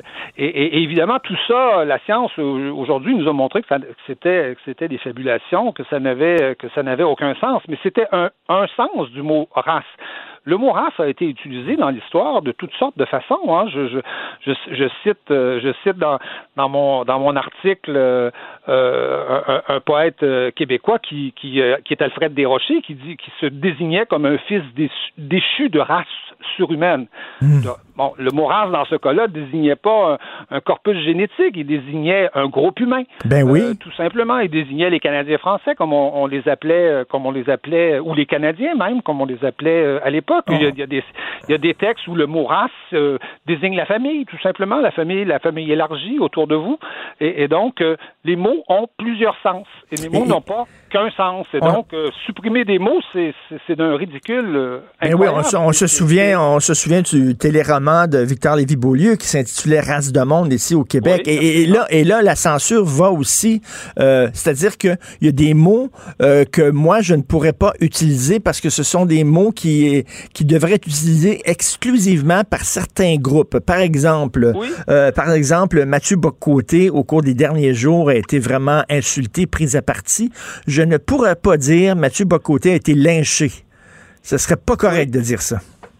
Ben écoutez, ça m'est ça m'est arrivé à moi aussi. Je, me suis retrouvé euh, à chaque année euh, à Paris. Il y, a le, il y, a ce qu'on appelle le marché de la poésie sur la petite place Saint-Sulpice, et je me suis retrouvé avec euh, avec une, une, jeune québécoise qui m'a apostrophé et qui me reprochait justement d'avoir utilisé le mot lynché dans un de dans un de dans un de mes de mes articles parce ben. que le mot lynché évidemment a été utilisé par le Ku Klux Klan qui lynchait effectivement des des des, des Afro-Américains, des, des Noirs, mais on d'abord dans l'histoire, on n'a pas lynché que des Afro-Américains, on a lynché bien des gens. En fait, lyncher, c'est quoi? C'est faire un procès sommaire à quelqu'un. Ben oui. Euh, euh, soit pour le soit, soit pour le pendre, soit pour euh, tout simplement le, le, le, condamner ou le vouer le vouer aux gémonies. Et, et, et, le mot lyncher vient de Monsieur William du capitaine William Lynch, hein, qui qui et il y a eu qui, qui, qui, qui, était qui était juge, je crois, et qui il y a eu il y a eu les lois Lynch qu'on a appelées qu'on a utilisées par la suite. Mais Monsieur Lynch a utilisé le lynchage, lui, plutôt pour euh, pendant la guerre d'indépendance pour lyncher des, loyalistes, alors qu'ils n'étaient pas nécessairement noirs, donc ils étaient même majoritairement blancs. Donc, euh, bien sûr que le mot lyncher a pu signifier une chose, mais il signifie beaucoup, beaucoup de choses et c'est le c'est le contexte qui nous dit ce que mot veut dire. C'est pas autre chose. ces gens-là n'ont jamais fait d'études de texte à l'école. Ben non. Et, ma conjointe Sophie écrivait cette semaine que la, langue française est devenue un véritable terrain miné. Et euh, quand on s'aventure à, à, parler, on ne sait jamais sur sur quelle mine on va poser le pied et si on va sauter ou pas. Oui, oui, absolument. Je, je, je vous dirais que oui, il y a, il y a, des, il y a des snipers de la langue là, qui nous attendent dans, euh, derrière, euh, cachés derrière les arbres ou, euh, ou au coin de la rue, parce qu'on utilise un mot, mais, mais ils ne s'opposent et on a l'impression qu'ils sont incapables de réfléchir à la façon dont on peut ou, pas utiliser les mots. Vous savez, il y a des, il, y a, il, y a, des, il y a des sites internet qui ont été censurés en France parce qu'on utilisait le mot PD.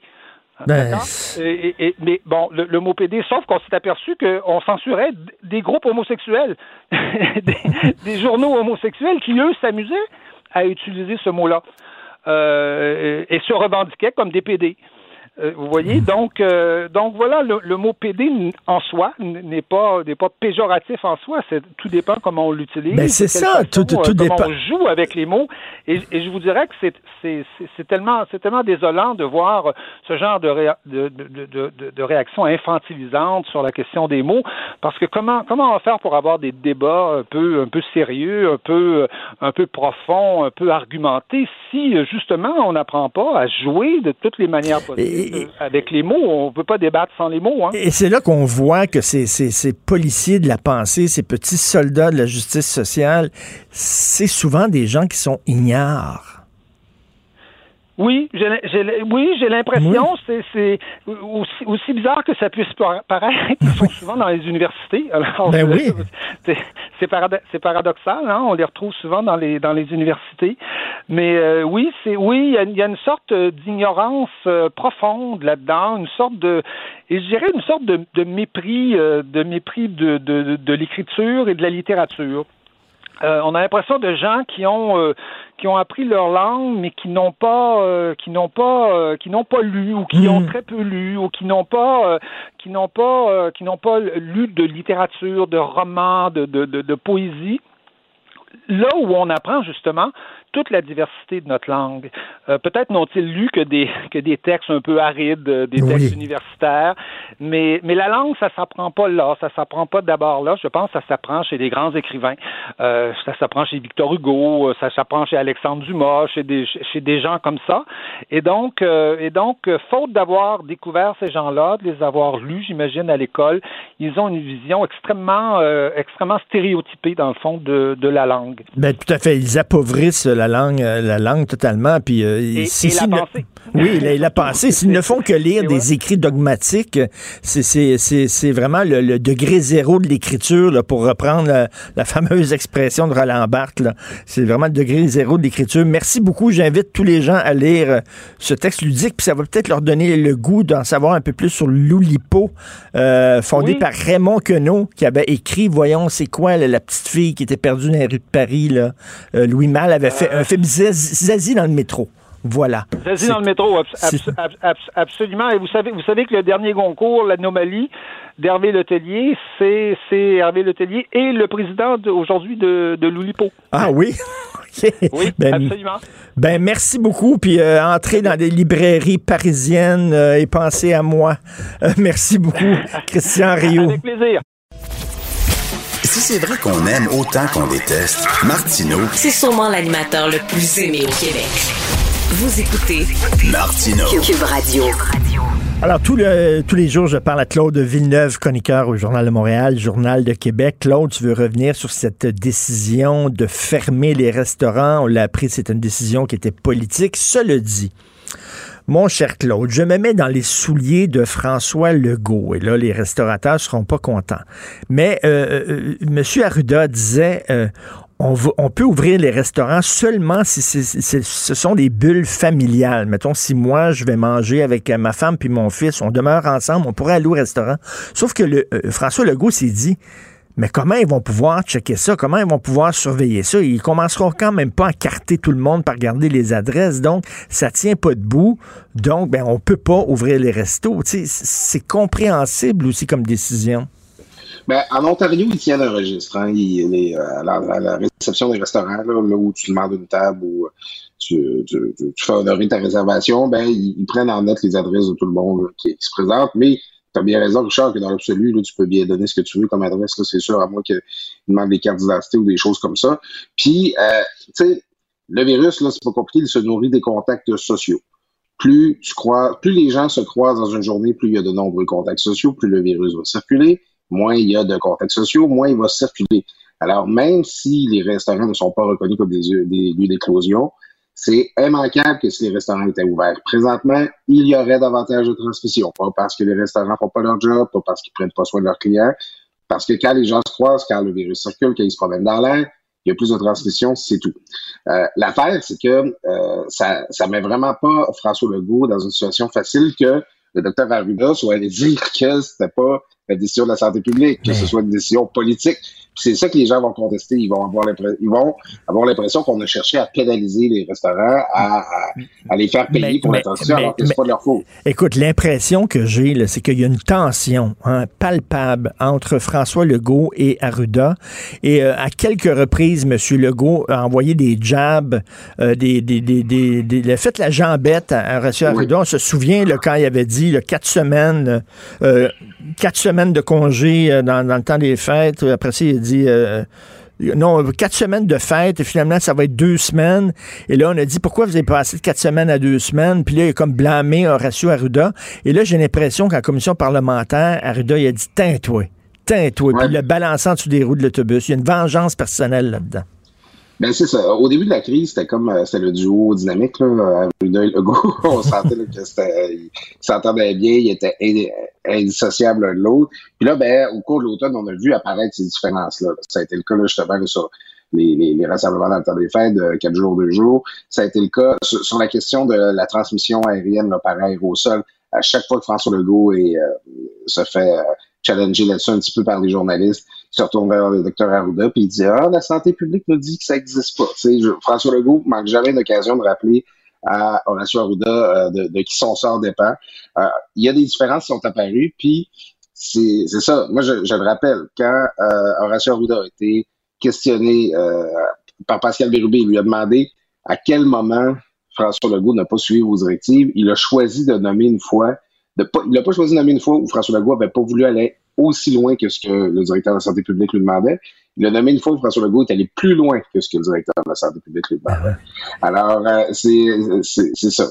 On sent que c'est pas la même harmonie qu'au début de la crise. Ah que probablement tout le monde, tout le monde est un peu fatigué euh, l'un de l'autre dans tout ça. Et qu'est-ce que tu penses, toi, de ça, cette opération de désobéissance civile qui va être menée par certains restaurateurs? Ben, tu sais, à la fin, le, la parole présentement sur, les réseaux sociaux, là, ben moi je suis comme toi, Richard, je suis tout le temps rendu là dans les restaurants. fait que je, je, suis plein de gens du milieu de la restauration, des, des, chefs, des, des, gens qui sont dans le service. C'est beaucoup mon univers.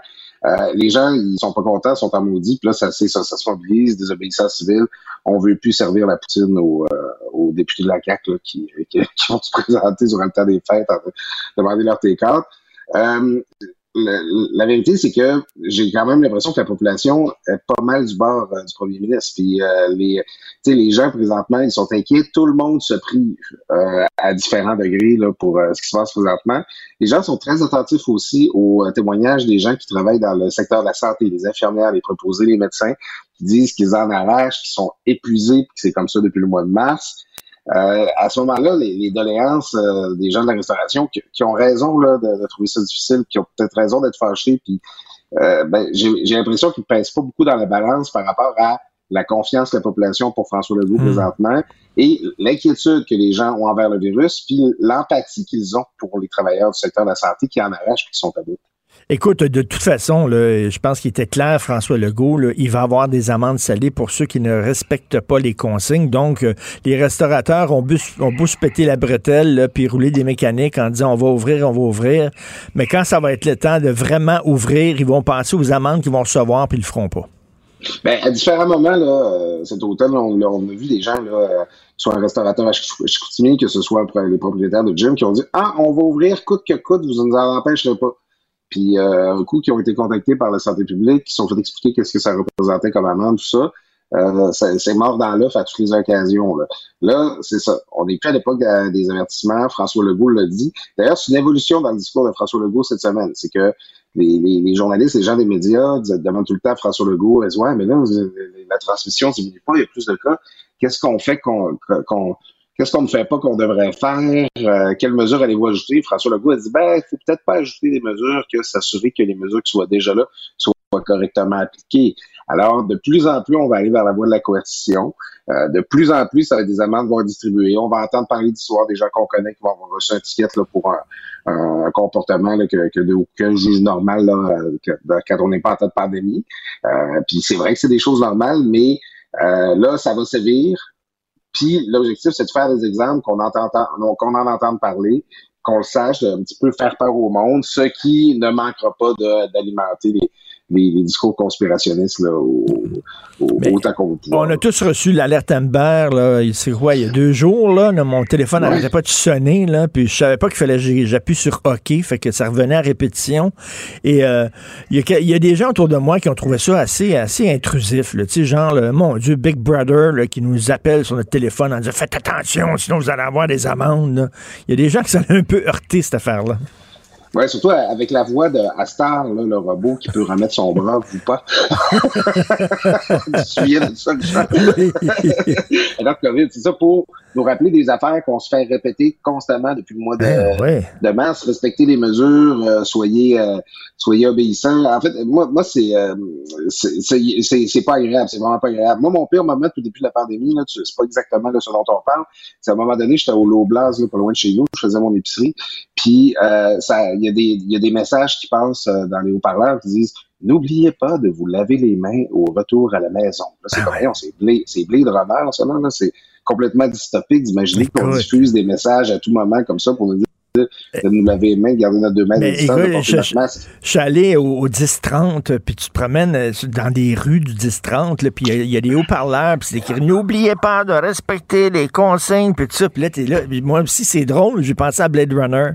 En disant vraiment, comme tu disais, c'est une dystopie. Là. Puis là, on se regardait, ma blonde et moi, puis on avait nos masques, puis tout ça, puis on dit « Tabarnouche, sur quelle planète on vit? » C'est un film de ben, science-fiction, là. C'est ça. Puis quand on a entendu là, euh, cet autre après-midi, je crois que c'était mercredi, là, c'est à 2h30, nos, nos, cellulaires, moi c'est à la radio que je l'ai entendu en premier, euh, tout, tout, tout s'arrêter comme ça, ben c'est ça, ça donne un petit peu, ça nourrit un petit peu ce sentiment-là de dictature sanitaire. Je suis pas, je suis pas sûr que c'est l'intervention euh, sert le mieux le message du gouvernement, là, à part, euh, ça, me donner l'impression d'être dans un film futuriste, là. Ben euh, oui. Hey, mais cet, été, Scott, là, cet été, j'étais, euh, tu sais, avec, euh, c'est ça, avec euh, ma blonde, mon fils, on était au, au, euh, au parc en Grignon, la ville de La Salle, qui est un très, très, très grand parc, et euh, il y, a- il y a un camion qui se promenait avec des porte-voix sur le dessus, puis qui disait, n'oubliez pas de respecter le 2 mètres dans le parc, puis se promenait, là. Euh, c'était vraiment, on se pinçait, là. C'est, c'est drôle l'époque dans laquelle on vit, là. On vraiment l'impression d'être dans un film de science-fiction, mais c'est sûr que le, l'alerte Imbert, euh, ça va, ça va donner, euh, de- ça va porter de l'eau au moulin aux gens qui parlent de dictature sanitaire. Là. Ouais, ben c'est ça. C'est, euh, ma, blonde, puis moi, on se dit souvent, c'est, entre guillemets, c'est trippant. Tu sais, ce qu'on vit dans le sens que ça, ressemble à rien de ce qu'on a vécu, rien de ce qu'on anticipait. Puis justement, bien des affaires qu'on a vues au cinéma. Mais il y a comme un bout là où on a passé temps de Ah, on vit une pandémie historique, le gouvernement peut décider des choses que j'avais décidées avant, puis que là, ça commence à être ça va faire. Tu sais, je- on fêtera pas Noël, c'est correct, ou en tout cas, on va le fêter plus discrètement que d'habitude, euh, ou en, en tout cas, moins nombreux. Puis, mais là, euh, tu sais, le sentiment d'excitation est passé, puis on, mettons, on, on a hâte de passer à la, comédie romantique, là, euh, Oui. le film de Ridley Scott. Mais en tout cas, oui, mais ça fait du bien de voir sur la une du Journal de Montréal la, la première vaccinée, une des premières vaccinées. Là, tu dis, bon, ça commence, l'opération commence. Écoute, qu'est-ce que tu penses de ça, toi? Fitzgibbon, ministre de l'Économie, qui a aucun problème d'aller à un événement, puis euh, avec une partenaire d'affaires qui le remercie pour tout ce qu'il a fait pour elle. Écoute, c'est incroyable. Écoute, c'est, moi, je, me rappelle d'avoir entendu euh, François Legault dans l'opposition quand c'était les libéraux qui, qui faisaient des choses comme ça, puis euh, ça passerait pas. Puis il y a beaucoup de choses qui arrivent. La CAQ est très populaire présentement. On le voit là, quand on fait une publication là-dessus là, sur les réseaux sociaux, là, puis qu'on parle de Fitzgibbon, la CAQ est très populaire présentement. Puis on a beaucoup de gens, beaucoup d'électeurs de la CAQ qui vont venir dire ouais, ils, sont bons le gouvernement, laissez-le donc tranquille, tout ça. Mais rappelons-nous quand c'était les libéraux qui faisaient des choses comme ça Ben oui. les, euh, les, les ministres là, à 100 000 pièces par année, là, on, on voit présentement là, la CAQ annonce là, que pour 100 dollars, tu peux avoir un zoom avec le ministre de l'économie pour parler de tes préoccupations. Tu sais, c'est euh, il, y a vraiment deux poids deux mesures. On dirait que la, on dirait que la CAQ se voit pas aller elle-même puis qui qui se pose pas la question Hum, qu'est-ce qu'on aurait dit de ça nous quand on était dans l'opposition, voir un ministre libéral mettons se faire remercier par un partenaire d'affaires dans une activité de financement. Tu sais, c'est euh, c'est un peu grossier là. Ben oui, puis tu sais, à, là. la tête d'Investissement Québec, je pense que François Legault a nommé un de ses amis, là, c'est Guy Leblanc. C'est un de ses chums, alors que ça devait, ce job-là, c'est la Caisse de dépôt ou Investissement Québec, mais C'est l'investissement Québec. c'est Investissement Québec, c'est ça, il a nommé un de ses chums, tu te dis, là, c'était- c'est un peu bizarre, là. Ouais, et en faisant fi des recommandations d'un chasseur de tête Oui. qui avait été embauché à fort, à fort prix là, pour euh, identifier une personne, euh, Pierre Fitzgibbon euh, a choisi de, de, de, de faire fi de cette, recommandation-là puis de nommer une personne qu'il connaissait. Puis bon, on est, on est comme passé le bout au début.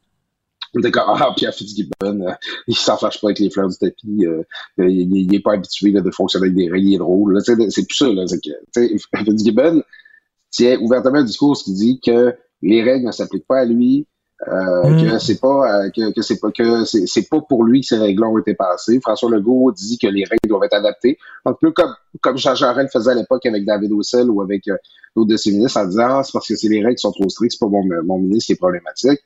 Euh, moi, moi, j'ai, en tout cas, on- je pense qu'on a atteint le, le stade où c'est plus de l'indulgence qu'il faut avoir envers Pierre Fitzgibbon. C'est que Non, non, il va faut- falloir qu'il change son comportement tout à et ses fait. affaires ou qu'il, fait- ou qu'il aille faire autre chose, tout simplement. Ben, tout à fait. Et écoute, rapidement, fin des travaux parlementaires à l'Assemblée. Ouais, ben, je suis déçu. Je trouve qu'on commence à peine à avoir du fun, moi, avec la comparution de Horacio Arruda Ben cette oui. semaine. tu sais, Richard, au cours de la dernière année, on a suspendu les travaux du Parlement là, au mois de mars quand la pandémie est arrivée. Puis, tu sais, au début, les députés, ils voulaient pas siéger, là, ils voulaient être dans leur circonscription, puis euh, être au téléphone, puis s'occuper de leurs citoyens qui avaient des demandes, puis des inquiétudes, tout ça, puis c'était parfait.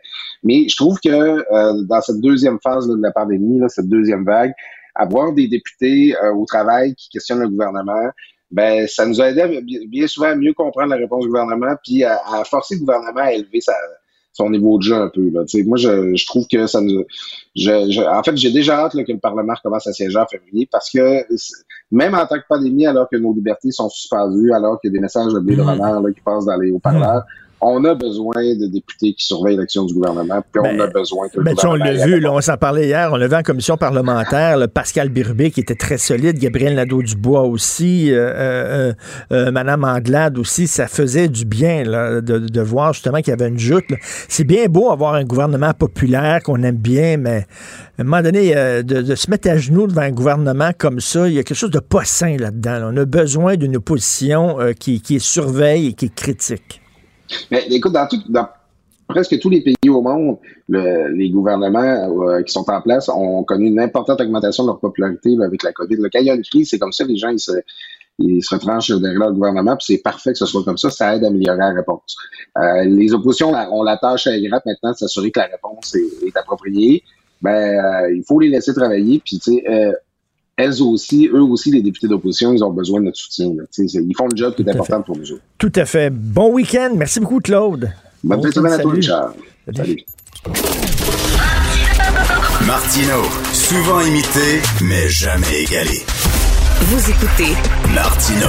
Cube, Cube Radio. Alors, un rapport, un rapport totalement dévastateur sur ce qui s'est euh, passé lors de la première vague dans les CHSLD. Et euh, je reviens là aussi sur le, documentaire qu'on peut voir euh, au Club Illico Indignité qui a été produit par le bureau d'enquête sur justement les conditions intolérables inacceptables dans les CHSLD. Euh, on va en parler euh, avec euh, Paul Brunet, que vous connaissez bien, Maître Paul Brunet, président du Conseil pour la protection des malades. Bonjour, Maître Brunet. Bonjour. Juste comme on pensait qu'on avait vu le fond, on dirait qu'on découvre un autre sous-sol en dessous. Là. Euh, ça n'a pas de sens. là. Je vois là, des extraits du rapport, des, des infirmières, des infirmiers, des préposés qui euh, témoignent à titre anonyme. Des, des, des gens qui sont euh, 12 heures dans leur euh, couche euh, d'incontinence, euh, souillés, euh, des repas qui étaient sautés, des médicaments qui n'ont pas été donnés, des gens qui meurent dans la, dans- dans la solitude, dans l'abandon. Ça, ça donne la nausée. Vous avez raison, puis je pense que la vérificatrice, pardon, la protectrice a touché à des points importants. J'aimerais ça que dans son rapport final, elle aille plus loin, tu sais. Au lieu de dire, comme son mandat l'indique, vérifier l'efficacité des mesures prises, j'aurais voulu dire pourquoi les mesures n'ont pas été prises, puis pourquoi on n'était pas efficace, puis pourquoi on n'était pas prêt? Tu sais, aller une coche plus, plus profonde dans le dossier, peut-être qu'elle euh, le soulèvera dans son rapport final, mais euh, je commence à soupçonner que c'est un mandat gouvernemental. Parce que les questions euh, auxquelles son enquête s'intéresse sont assez larges et donnent place, là, j'espère qu'elle aura, et je pense que son rapport commence à, à l'indiquer, là, les coudées assez franches. Mais tu sais, quand elle dit préparer les milieux pour faire face à des situations similaires, ça fait longtemps qu'on l'aurait dû être prêt. On en a parlé, vous et moi, M. Martineau, tu sais. Fait faut arrêter de répéter des affaires et d'enquêter sur des affaires alors qu'on sait qu'on n'était pas prêt. C'est une, une des une des choses qui touche à son enquête, c'est améliorer l'organisation des soins en CHSLD. M. Martineau, Ben, hey. ça fait dix rapports Sacrifice. qu'on passe. La dame qui la précédait a fait un rapport en 2013, un rapport accablant sur l'organisation des soins. Fait tu sais, je, je veux dire, je commence à être un vieux, puis je commence à avoir un peu d'âge, mais on a cet historique, nous autres, au CPM. Puis quand on voit qu'on va travailler, puis on va recevoir des mémoires sur comment améliorer l'organisation des soins, là, je suis tanné d'entendre ça. Ben, c'est les rapports, là, puis faites-le. Tu sais, je dis souvent ça à Mme Blais pour la taquiner. Je dis, Marguerite, arrête de consulter. Faites-le. Mais à date, là, on a encore de la misère à amener du monde qui n'est pas incontinent aux toilettes, M. Martineau. On a mais encore de la misère à brosser les dents aux- de nos résidents. Alors, je veux dire, c'est tellement élémentaire. D'ailleurs, notre cours collectif va être entendu sous peu. Il n'a pas été autorisé pour rien. C'est que c'est c'est que 50 choses ordinaires qui font la différence entre un calvaire, le goût d'en finir, et une vie qui soit le moindrement décente. Mais même ça, on a de la misère à le faire. Mais vous avez raison, là, on maudit qu'on est bon au Québec pour euh, consulter, puis faire des rapports, puis des commissions, puis tout ça. Mais à un moment donné, comme dit, euh, comme dit Nike, just do it. Just do it. Just do it. Exactement. Alors, écoutez, il y a des affaires importantes, c'est les transferts, euh, des choses sur euh, le- le- le- la prévention et le contrôle des infections. Mais même ça, depuis 2013, nos agences publiques de santé fédérales et québécoises nous disaient préparez-vous à la pandémie, formez votre monde, achetez du matériel en quantité. On n'a rien fait de ça. C'est ça qui est plate. Et c'est ça, entre autres, qu'elle met en lumière, et c'est très bien, c'est très bien fait. Mais j'espère qu'elle va aller plus profond. Pourquoi il n'y a pas d'enquête criminelle sur les centaines, voire les milliers de personnes décédées, pas toujours de la COVID, d'un CHSLD puis d'un RPA? Pourquoi? Maître Brunet, on a, on a, on a appris des choses euh, lors de la commission parlementaire sur euh, justement la gestion de la pandémie. À partir de janvier, janvier 2020, euh, euh, Fauci, Fauci, le, le, le, le directeur de la, santé publique aux États-Unis, qui n'est pas un deux de pique, c'est un, expert, a dit, écoutez, il y a des gens qui sont porteurs, mais qui ne présentent pas de symptômes. Il y a plein de, d'experts en santé qui ont tiré la sonnette d'alarme en disant, écoutez, il faut faire attention, il faut tester ces gens-là. On a commencé, Maître Brunet, vous le savez, à tester les gens qui travaillaient dans les CHSLD en avril. Janvier, février, mars, avril, il y a des gens qui étaient contaminés, qui sont rentrés dans les CHSLD, qui ont contaminé des gens et qui sont morts. Il y a eu des morts. On a des morts sur la conscience. On le savait qu'il fallait tester les employés. On l'a pas fait. Vous avez raison. Et c'est là-dedans. Puis je comprends que la, la, la coroner en chef fait une enquête là-dessus. Mais le fait que des gens sont morts, de quoi ils sont morts, puis qu'est-ce qui, quelles sont les circonstances, ça, ça, ça touche la coroner. Mais qu'on n'enquête pas ni administrativement, ni de manière policière sur qu'est-ce qui est arrivé. Tu sais, à Aaron, là, ne me dites pas qu'il n'y a pas du monde, des gestionnaires ou autres qui n'auraient pas dû être au moins interrogés par la police. Ben est-ce oui. qu'ils ont été? Est-ce qu'ils le seront?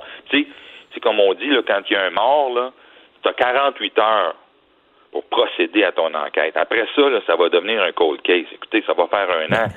Alors, on est en train de passer ça sur le tapis et ça, ça me irrite, ça m'irrite. Parce que, pourquoi je vous dis ça? Parce que j'ai des familles en arrière là, qui attendent. On leur a dit qu'on les représenterait devant la commission des droits. On leur a dit qu'on montrait des dossiers pour que si la police vient nous voir, on puisse les leur offrir. Il y a du monde qui attend, là, puis ça tape du pied.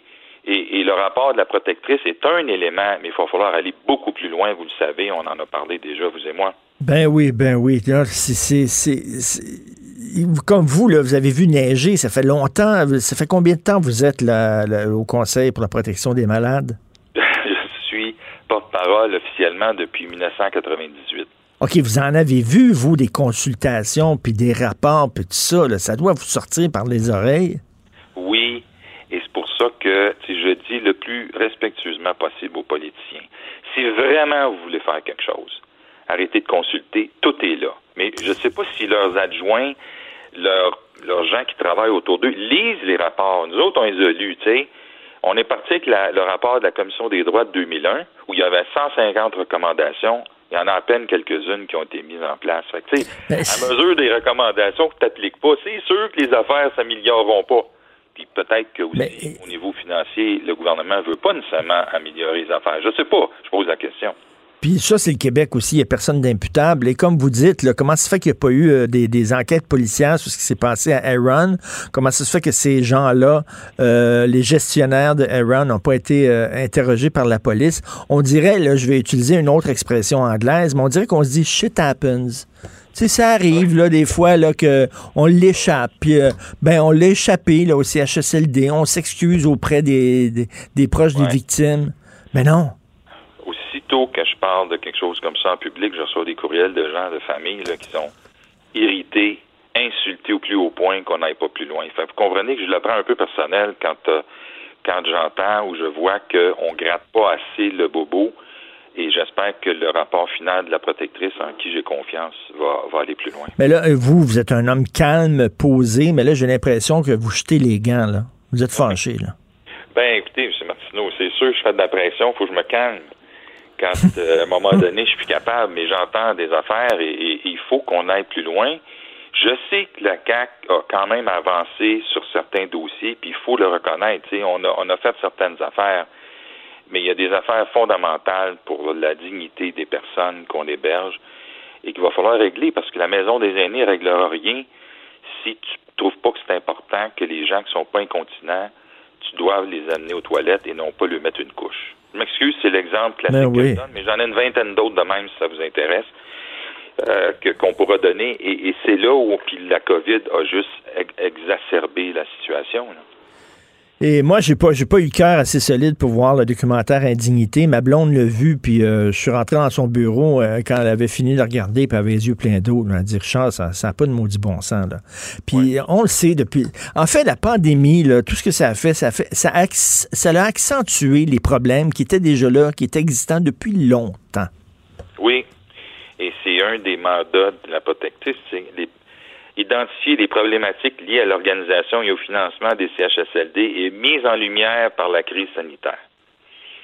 Bon, OK. Donc, je comprends qu'on s'est mis en lumière, puis il va falloir mettre la lumière, mais ça fait longtemps qu'on parle de ça. Les gens eux-mêmes du protecteur du citoyen avant euh, Mme Rinfray, ils l'ont déploré, la vérificatrice. Écoutez, j'ai- au moins une dizaine de rapports depuis 2001 là, sur comment mieux traiter le monde en CHSLD. Alors, mais on n'a pas fait grand-chose avec ça, faut croire. Et on, on- on va continuer à pousser, grâce à vous autres, les médias, on va continuer à pousser sur la machine parce que les gens méritent mieux que ça. Puis je Ben pense pas que c'est parce qu'on paye pas assez d'impôts. Hein? Non, exactement.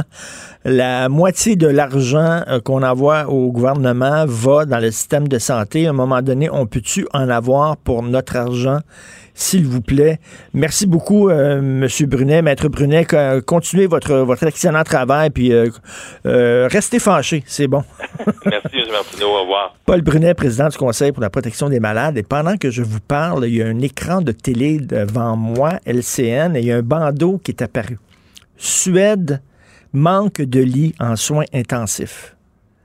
Suède, deux points, manque de lits en soins intensifs. Vous savez qui sont les défendeurs du modèle suédois qui nous ont emmerdés pendant des mois? C'était cœur en Suède, eux autres, ils l'ont l'affaire. Pourquoi qu'on fait pas comme les Suédois, puis ils ont déconfiné, puis ils ont pas de problème, eux autres, puis ils vont au cinéma, puis ils vont au restaurant, puis dans les bars en Suède, puis c'est fantastique. Ah oui, il y a tellement de cas en Suède qui manquent de lits dans les soins intensifs. Vous êtes où, là, soudainement, les défendeurs de, la Suède? T'entends des criquets. Un petit bruit de criquet. Les défenseurs de la Suède, vous êtes où actuellement pour parler de votre magnifique et excellent modèle? Qu'est-ce que vous avez à dire au juste?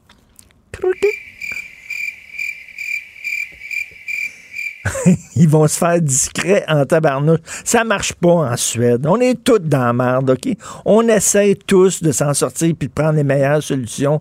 Arrêtez de nous dire qu'il y a un pays qui est fantastique puis qui est meilleur que les autres. On est tous dans la chenoute. Martino. Même avec un masque, c'est impossible de le filtrer. Vous écoutez Martino. Cube Radio. Le, le commentaire de Luc La Liberté, une vision américaine, pas comme les autres. Luc, je suis déçu. Mais encore.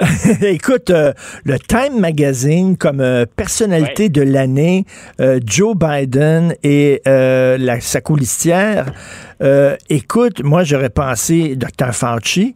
J'aurais pensé les travailleurs de la santé. Je m'excuse, mais Biden a gagné, oui, mais par la peau des dents. Je suis désolé, là. Avec tout le matraquage anti-Trump pendant quatre ans de tous les médias, il aurait dû gagner avec une marge beaucoup plus grande que ça. Euh, je sais pas s'il mérite euh, Person of the Year. Pas sûr. C'est un, peu du côté du Time une, une tradition que d'honorer le, Ok. le- le gagnant, de souligner le gagnant de la, de la campagne électorale. Puis bien sûr, l'élection serrée, mais ça dépend comment on regarde ça. Dans certains États, puis c'est ça sur quoi joue encore le président, là, dans certains États, ça a été plus serré. Reste que dans une élection où on a battu un record de taux de participation, là, ça faisait une centaine d'années qu'on n'avait pas atteint un tel taux de participation, euh, il est allé chercher plus de 80 millions de voix, puis il est allé chercher quand même 7 millions de voix de plus que Donald Trump. Donc, bien entendu, tout le monde le sait maintenant ou presque, ça ne se joue pas au nombre de voix totales, mais au nombre de grands électeurs. Et même là, il a une victoire qui est, qui est plus connaître. Quand on regarde la marge, là, euh, c'est assez intéressant. Bien entendu, c'est il faut, il faut pas oublier que dans certains États, euh, ça s'est joué dans un mouchoir de poche. Donc, on pense à la Georgie, entre autres. Euh, mais effectivement, ça, ça a été serré. Moi, je serais effectivement de ceux qui préféraient, plutôt que d'honorer une tradition comme celle-là, tourne vers des travailleurs de la santé. Ben Euh, je pense que le time, quand on justifie la décision, euh, grosso modo, un peu comme Barack Obama avait gagné le, le Nobel, puis je, je vulgarise un brin, mais euh, Obama avait gagné le Nobel pour ne pas être George W. Bush. Je pense que le duo Biden-Harris a mérité, Exactement. A mérité le prix pour ne pas être Donald Trump et ce qu'il incarne, c'est-à-dire le mensonge, la désinformation, euh, une façon un peu plus brutale, cavalière parfois de faire la politique. Je pense que c'est ce clin d'œil-là. Donc, on salue le retour de la, de la grande Amérique par, le- par le biais de ces deux personnes-là. Mais tu te souviens, une année, le Time Magazine avait donné, euh, avait nommé Person of the Year, en fait, les lanceurs d'alerte. Euh, des gens anonymes, des, des, des badauds, là, des, des- les lanceurs d'alerte. Il me semble qu'il aurait pu faire la même chose avec les travailleurs de la santé. Voilà, moi je, pense que si on est vraiment le reflet de l'époque, des, des inquiétudes ou des, tourments qu'on traverse, qu'on vit, pense que les travailleurs de santé, c'est le cas de le dire, méritaient d'être en première ligne. J'ai acheté un livre, ça va être ma lecture du temps des fêtes, un, essai de Larry Ty. En fait, c'est une biographie. C'est, ça s'appelle Démagogue, The Life and Long Shadow of Senator Joe McCarthy. Une, très, une très grosse bio de Joe McCarthy qui paraît que c'est excellent. Donc, j'ai acheté ça cette semaine et tu veux me- justement me parler du mécartisme. Oui, ben écoute, j'ai souvent expliqué dans, mes chroniques ou dans les billets de blog que euh, parce que les, on, a, on a un certain nombre de, de, lecteurs, d'auditeurs qui appuient encore Donald Trump, ce que je peux dans une certaine mesure euh, comprendre pour ce qu'il incarne ou pour ce qu'il déplore, M. Trump. Euh, mais j'explique souvent que Donald Trump, en fait, les, ce qu'on lui reproche bien souvent, c'est déjà arrivé avant dans l'histoire. Ce qui rend cette présidence-là exceptionnelle, c'est le, le, le cumul de choses qu'on qu'on ne voyait pas au sein d'une seule et même présidence. Par exemple, pour le, le, caractère presque mafieux de la, de, la, de la gestion de son entourage, donc plusieurs se sont retrouvés derrière les barreaux. M. Trump lui-même, on sait que les tribunaux l'attendent à la fin de, de, de, sa présidence. Ben, ça pouvait se comparer à William Harding. Euh, mais en même temps, je disais, ben, il, y a, il y a un certain nombre d'autres choses. Il n'y a aucun président qui en a fait autant de manière regroupée. Et je disais, euh, autre phénomène qui, qui, et là, on revient à, Joseph McCarthy. Autre phénomène, moi, qui, m'interpelle ces jours-ci, puis comme, prof, entre autres, qui, enseigne à des étudiants à vérifier ses sources, euh, qui enseigne à comparer des, points de vue, à être ouvert à différentes hypothèses qu'on se doit de confronter. Moi, une des choses qui m'inquiète actuellement en 2020, c'est la, la, quantité de désinformation qui circule, puis le fait qu'on puisse évoluer dans un monde parallèle, puis retrouver beaucoup de gens qui y évoluent avec nous. Et M. Trump encourage ça. Et parfois, on se dit, ben, est-ce qu'on a déjà vu ça, hein, une telle quantité de désinformation, une telle somme de mensonges à répétition dans lesquels on entraîne les gens? Ben oui. Quand tu réfères à Joseph McCarthy, M. Trump n'est pas le premier à faire ça. Ce qui le rend, à, mon, à mes yeux, plus dangereux, c'est qu'il est le président des États-Unis, avec les pouvoirs, puis avec le, le, la symbolique entourant la présidence américaine. Mais Joseph McCarthy s'est fait une réputation euh, sur du vide, hein, ou à peu près, euh, et, et, et, la balloune va mettre des années à se dégonfler avant qu'on avant qu'on le tasse. Et oui. ça, c'est celui qui cherchait les communistes à Hollywood, voilà. là, qui avait une liste noire, et il y a des gens qui ont effectivement perdu leur emploi, ou des scénaristes, des réalisateurs, des comédiens euh, qui, ont, qui ont perdu leur emploi, qui étaient mis au banc parce que une, une, fois, ils avaient assisté à euh, un événement euh, qu'on pourrait qualifier de socialiste ou communiste. Là. Donc, voilà. mais la bonne nouvelle, c'est que McCarthy, qui était un homme extrêmement puissant et euh, tout le monde le craignait, il est mort seul, alcoolique. Là. Oui, et, euh, et, là où moi je, je trouvais que c'était une comparaison intéressante avec M. Trump, mais euh, une petite nuance à ce que tu as ajouté, lui meurt discrédité pour la majorité des gens, puis pour une certaine élite, pour les historiens, entre autres. Euh, mais il y a une partie de la population américaine qui était convaincue, même dans sa déchéance, qu'il avait raison. Et, et, on le faisait sans s'appuyer sur des preuves ou sans s'appuyer sur des faits, tout simplement parce qu'on se méfiait de l'élite. Et je te le donne en mille, à quoi s'attaque Joseph McCarthy à son époque? Il dit finalement que le gouvernement fait pas son travail, que le gouvernement dort et qu'il laisse la menace communiste s'infiltrer. Euh, il dit aussi que ben, finalement les médias sont de mèche et qu'il y a une certaine gauche qui est en train de, de, de prendre le pouvoir. Euh, juste dans ce que je viens de dire là, si les gens reconnaissent connaissent une partie du message de Donald Trump, ben c'est exactement ça. Et que la gauche essayait de d'infiltrer Hollywood pour produire des films pour laver les cerveaux des gens. Euh, c'est un peu le discours que Trump tient sur les médias. Il faut, il faut, la, la, comparaison, elle va loin, Richard. Ils ont même partagé un avocat en commun. Euh, Monsieur McCarthy, on a souvent prétendu, tu vas probablement voir ça dans la biographie, que le, cerveau des opérations, le derrière ce qu'on a appelé la chasse aux sorcières ou le macartisme, euh, on a souvent prétendu que l'avocat qui était qui était retard, puis qui est un dur, qui, qui a été très habile, c'était Roy Cohn. Et Roy Cohn, pendant euh, une dizaine d'années, ça a été un des avocats personnels de Donald Trump. Et M. Trump a déjà avoué ou a déjà reconnu qu'il s'ennuyait de Roy Cohn.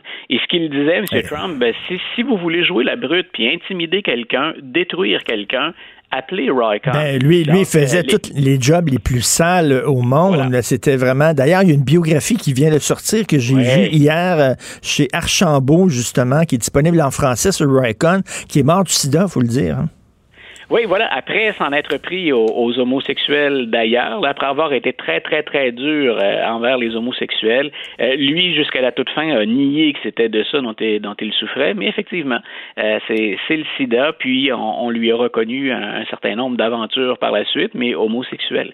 Donc, il y, a beaucoup de comparaisons à faire entre, entre ces périodes-là. Puis, je répète, moi, souvent à mes étudiants, l'expression chasse aux sorcières, ça fait longtemps que ça existe. On traîne ça depuis les sorcières du 16e, 17e siècle en Europe, mais ça, démarre toujours dans un contexte où on a peur de quelque chose, où on remet en question les autorités, où on est dépassé.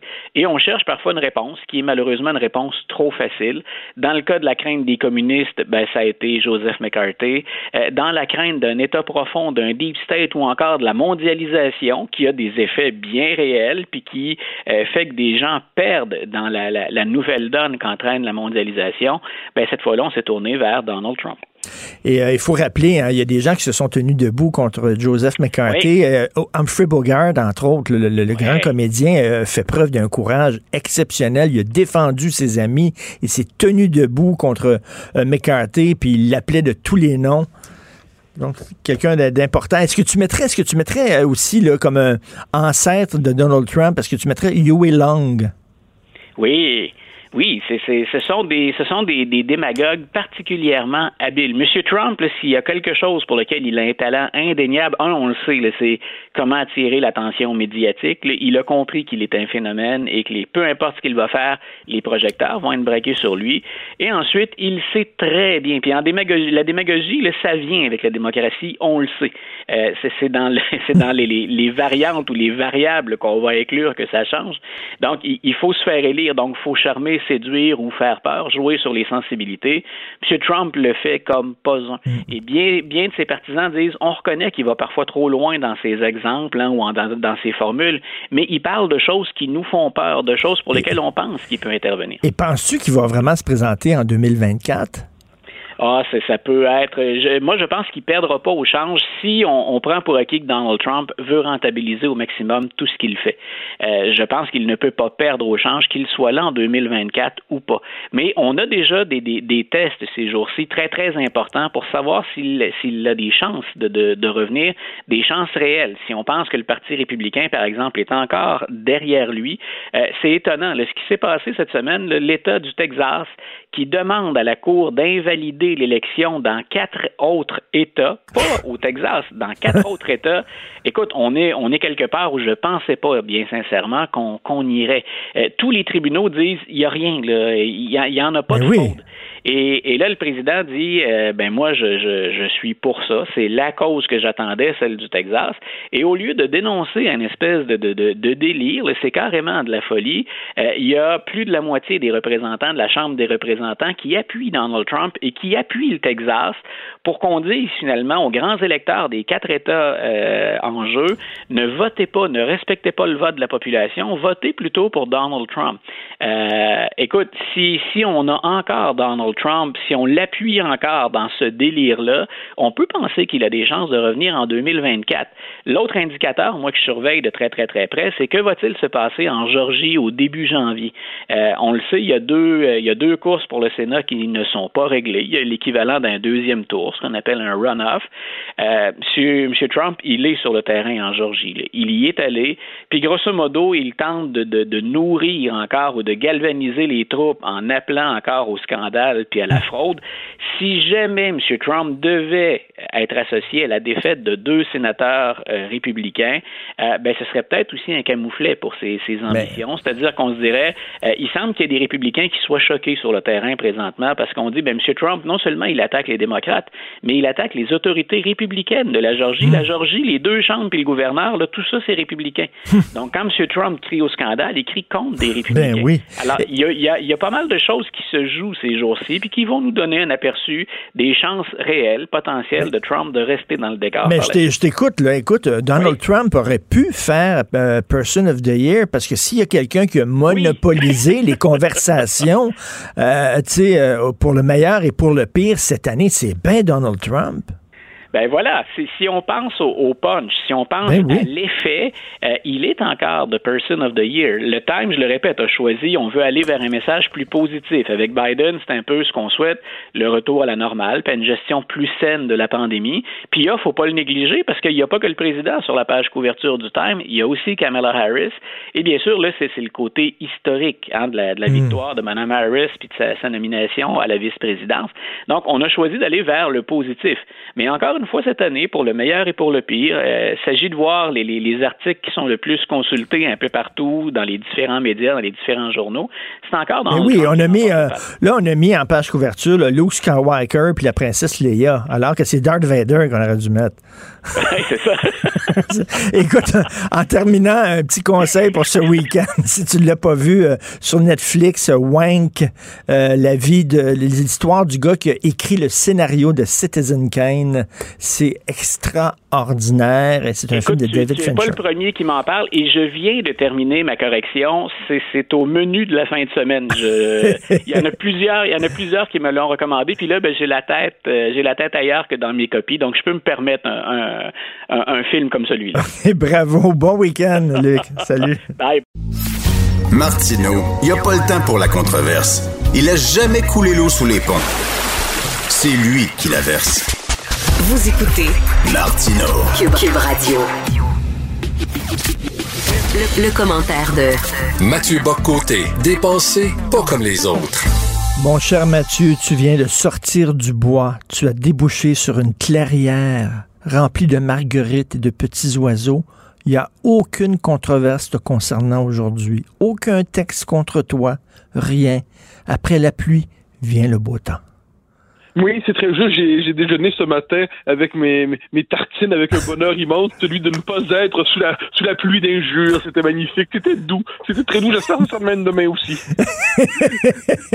Alors, tu veux nous parler du duo Normando-Ferrandez?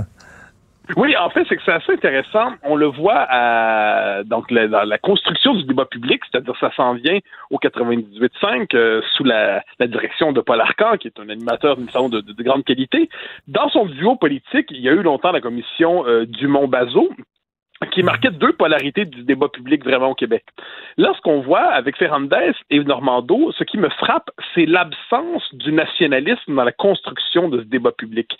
C'est assez fascinant de voir comment, lorsqu'on décide sur toutes les questions identitaires, les questions linguistiques, la question de l'immigration, les questions de laïcité, toutes ces questions qui percent dans la vie politique contemporaine et qui correspondent véritablement aux, euh, préoccupations des Québécois aujourd'hui, eh bien, quand on voit euh, euh, qui incarne la, gauche solidaire, donc c'est comme ça certainement une expression intelligente de la gauche solidaire, mais c'est quand même ce, par ce camp-là sans le moindre doute.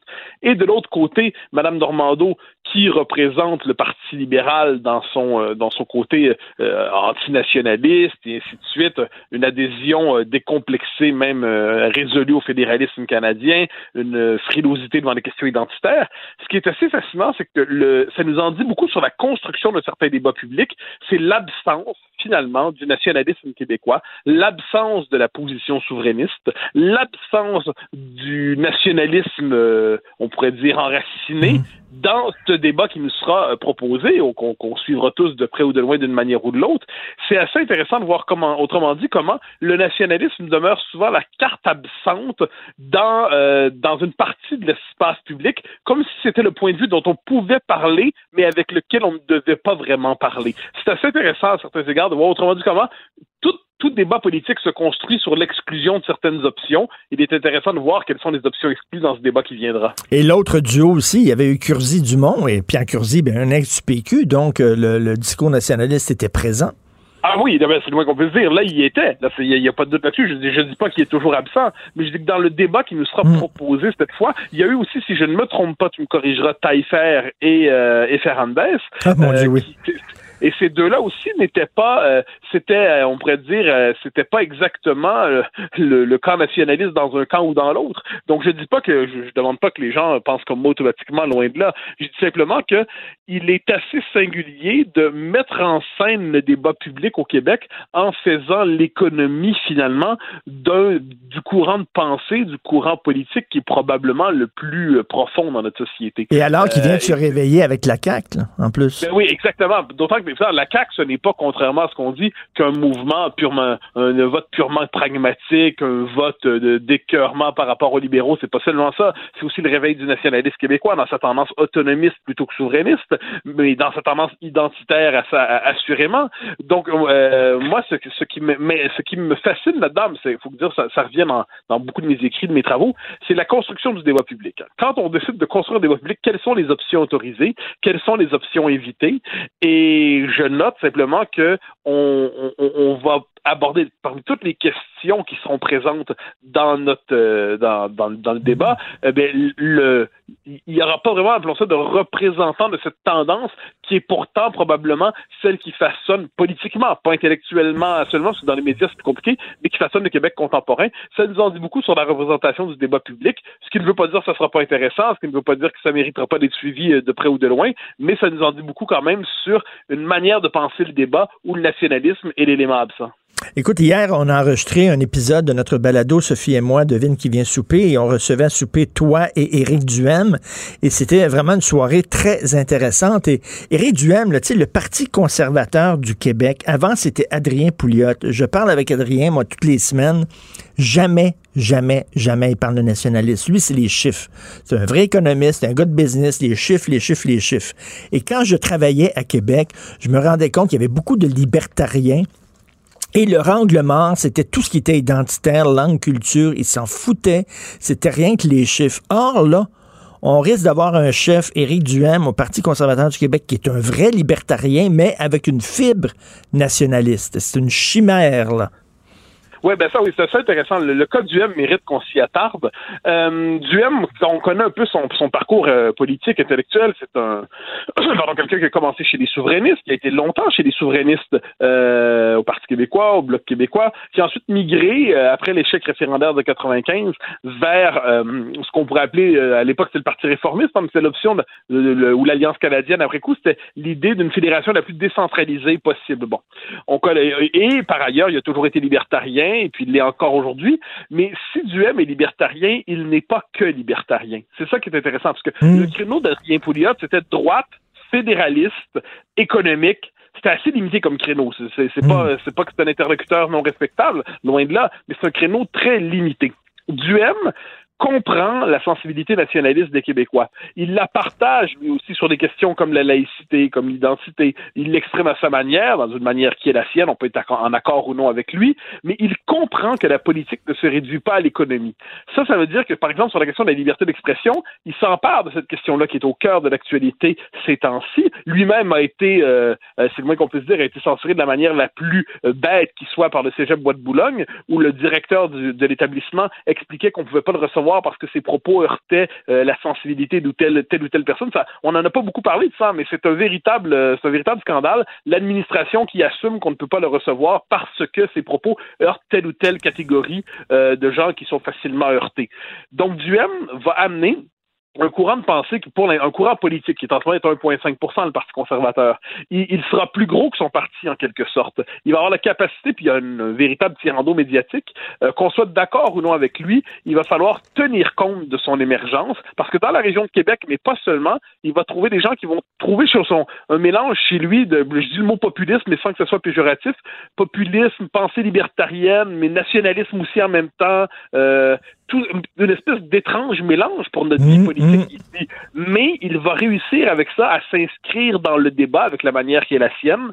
Donc, de ce point de vue, ce courant de pensée, euh, qui est celui de Duhem, va trouver à ressurgir. Euh, on va voir ça va être quoi son résultat politique, mais euh, je, si j'étais à la CAQ, je m'inquiéterais de son arrivée. Ben oui, puis il, va occuper la chaise euh, laissée vide par le départ de l'ADQ. C'est vraiment ça. Et écoute, hier, je veux pas vendre tous les punchs de notre conversation, mais hier, tu disais que selon toi, François Legault est un souverainiste dormant qui va se réveiller à force de se faire claquer euh, la, porte euh, sur les doigts. bon, hier, on a vu M. Legault est allé voir Justin Trudeau pour des hausses de transfert en santé. Justin Trudeau a dit non. Il risque de se faire dire non pour la loi 21. Et toi, tu penses qu'à force de se faire dire non, le souverainiste dormant, tel la belle au bois dormant, va se réveiller? Ben, je dis pas que ça va arriver, je dis que c'est pas impossible. Hein. ma théorie, c'est que que j'ai évolué là-dessus. Au début, je me demandais, bon, Legault, quand il ne, ne croit plus à la souveraineté, bon, je peux comprendre. Mais moi, j'ai toujours compris que Legault, c'est l'homme, non pas qui ne souhaitait plus la souveraineté, mais qui croyait qu'on n'y arriverait pas. Puis croyant qu'on n'y arriverait pas, ben, il faut prendre un autre chemin parce que euh, on n'est pas dans que meurt la France toujours aucun principe, on n'est pas dans que meurt le Québec plutôt que la souveraineté. Donc, si l'indépendance n'est pas possible, on va prendre le chemin de l'autonomie, puis on va être demeuré dans le Québec d'abord. Mais au fil du temps, on voit bien que ce qu'on pourrait appeler la conversion fédéraliste de François Legault est bien artificielle. Il n'a jamais. Euh, c'est d'abord en tout le premier ministre du Québec d'abord. C'est un autonomiste, c'est un défenseur de l'identité québécoise. On peut penser qu'il va pas assez loin, c'est mon avis, mais il va quand même dans une direction intéressante. Et la thèse qu'on peut faire, c'est que François Legault était toute sa vie, jusqu'à tout récemment, à bien des égards, un indépendantiste au fond de lui-même. Est-ce qu'il a véritablement transformer son rapport au Québec? Est-ce qu'il a véritablement mis de côté cette aspiration, cet idéal, ce désir d'indépendance du Québec? Ou est-ce qu'il s'est dit, est-ce qu'il l'a refoulé? Est-ce qu'on est devant en ce moment un souverainiste refoulé?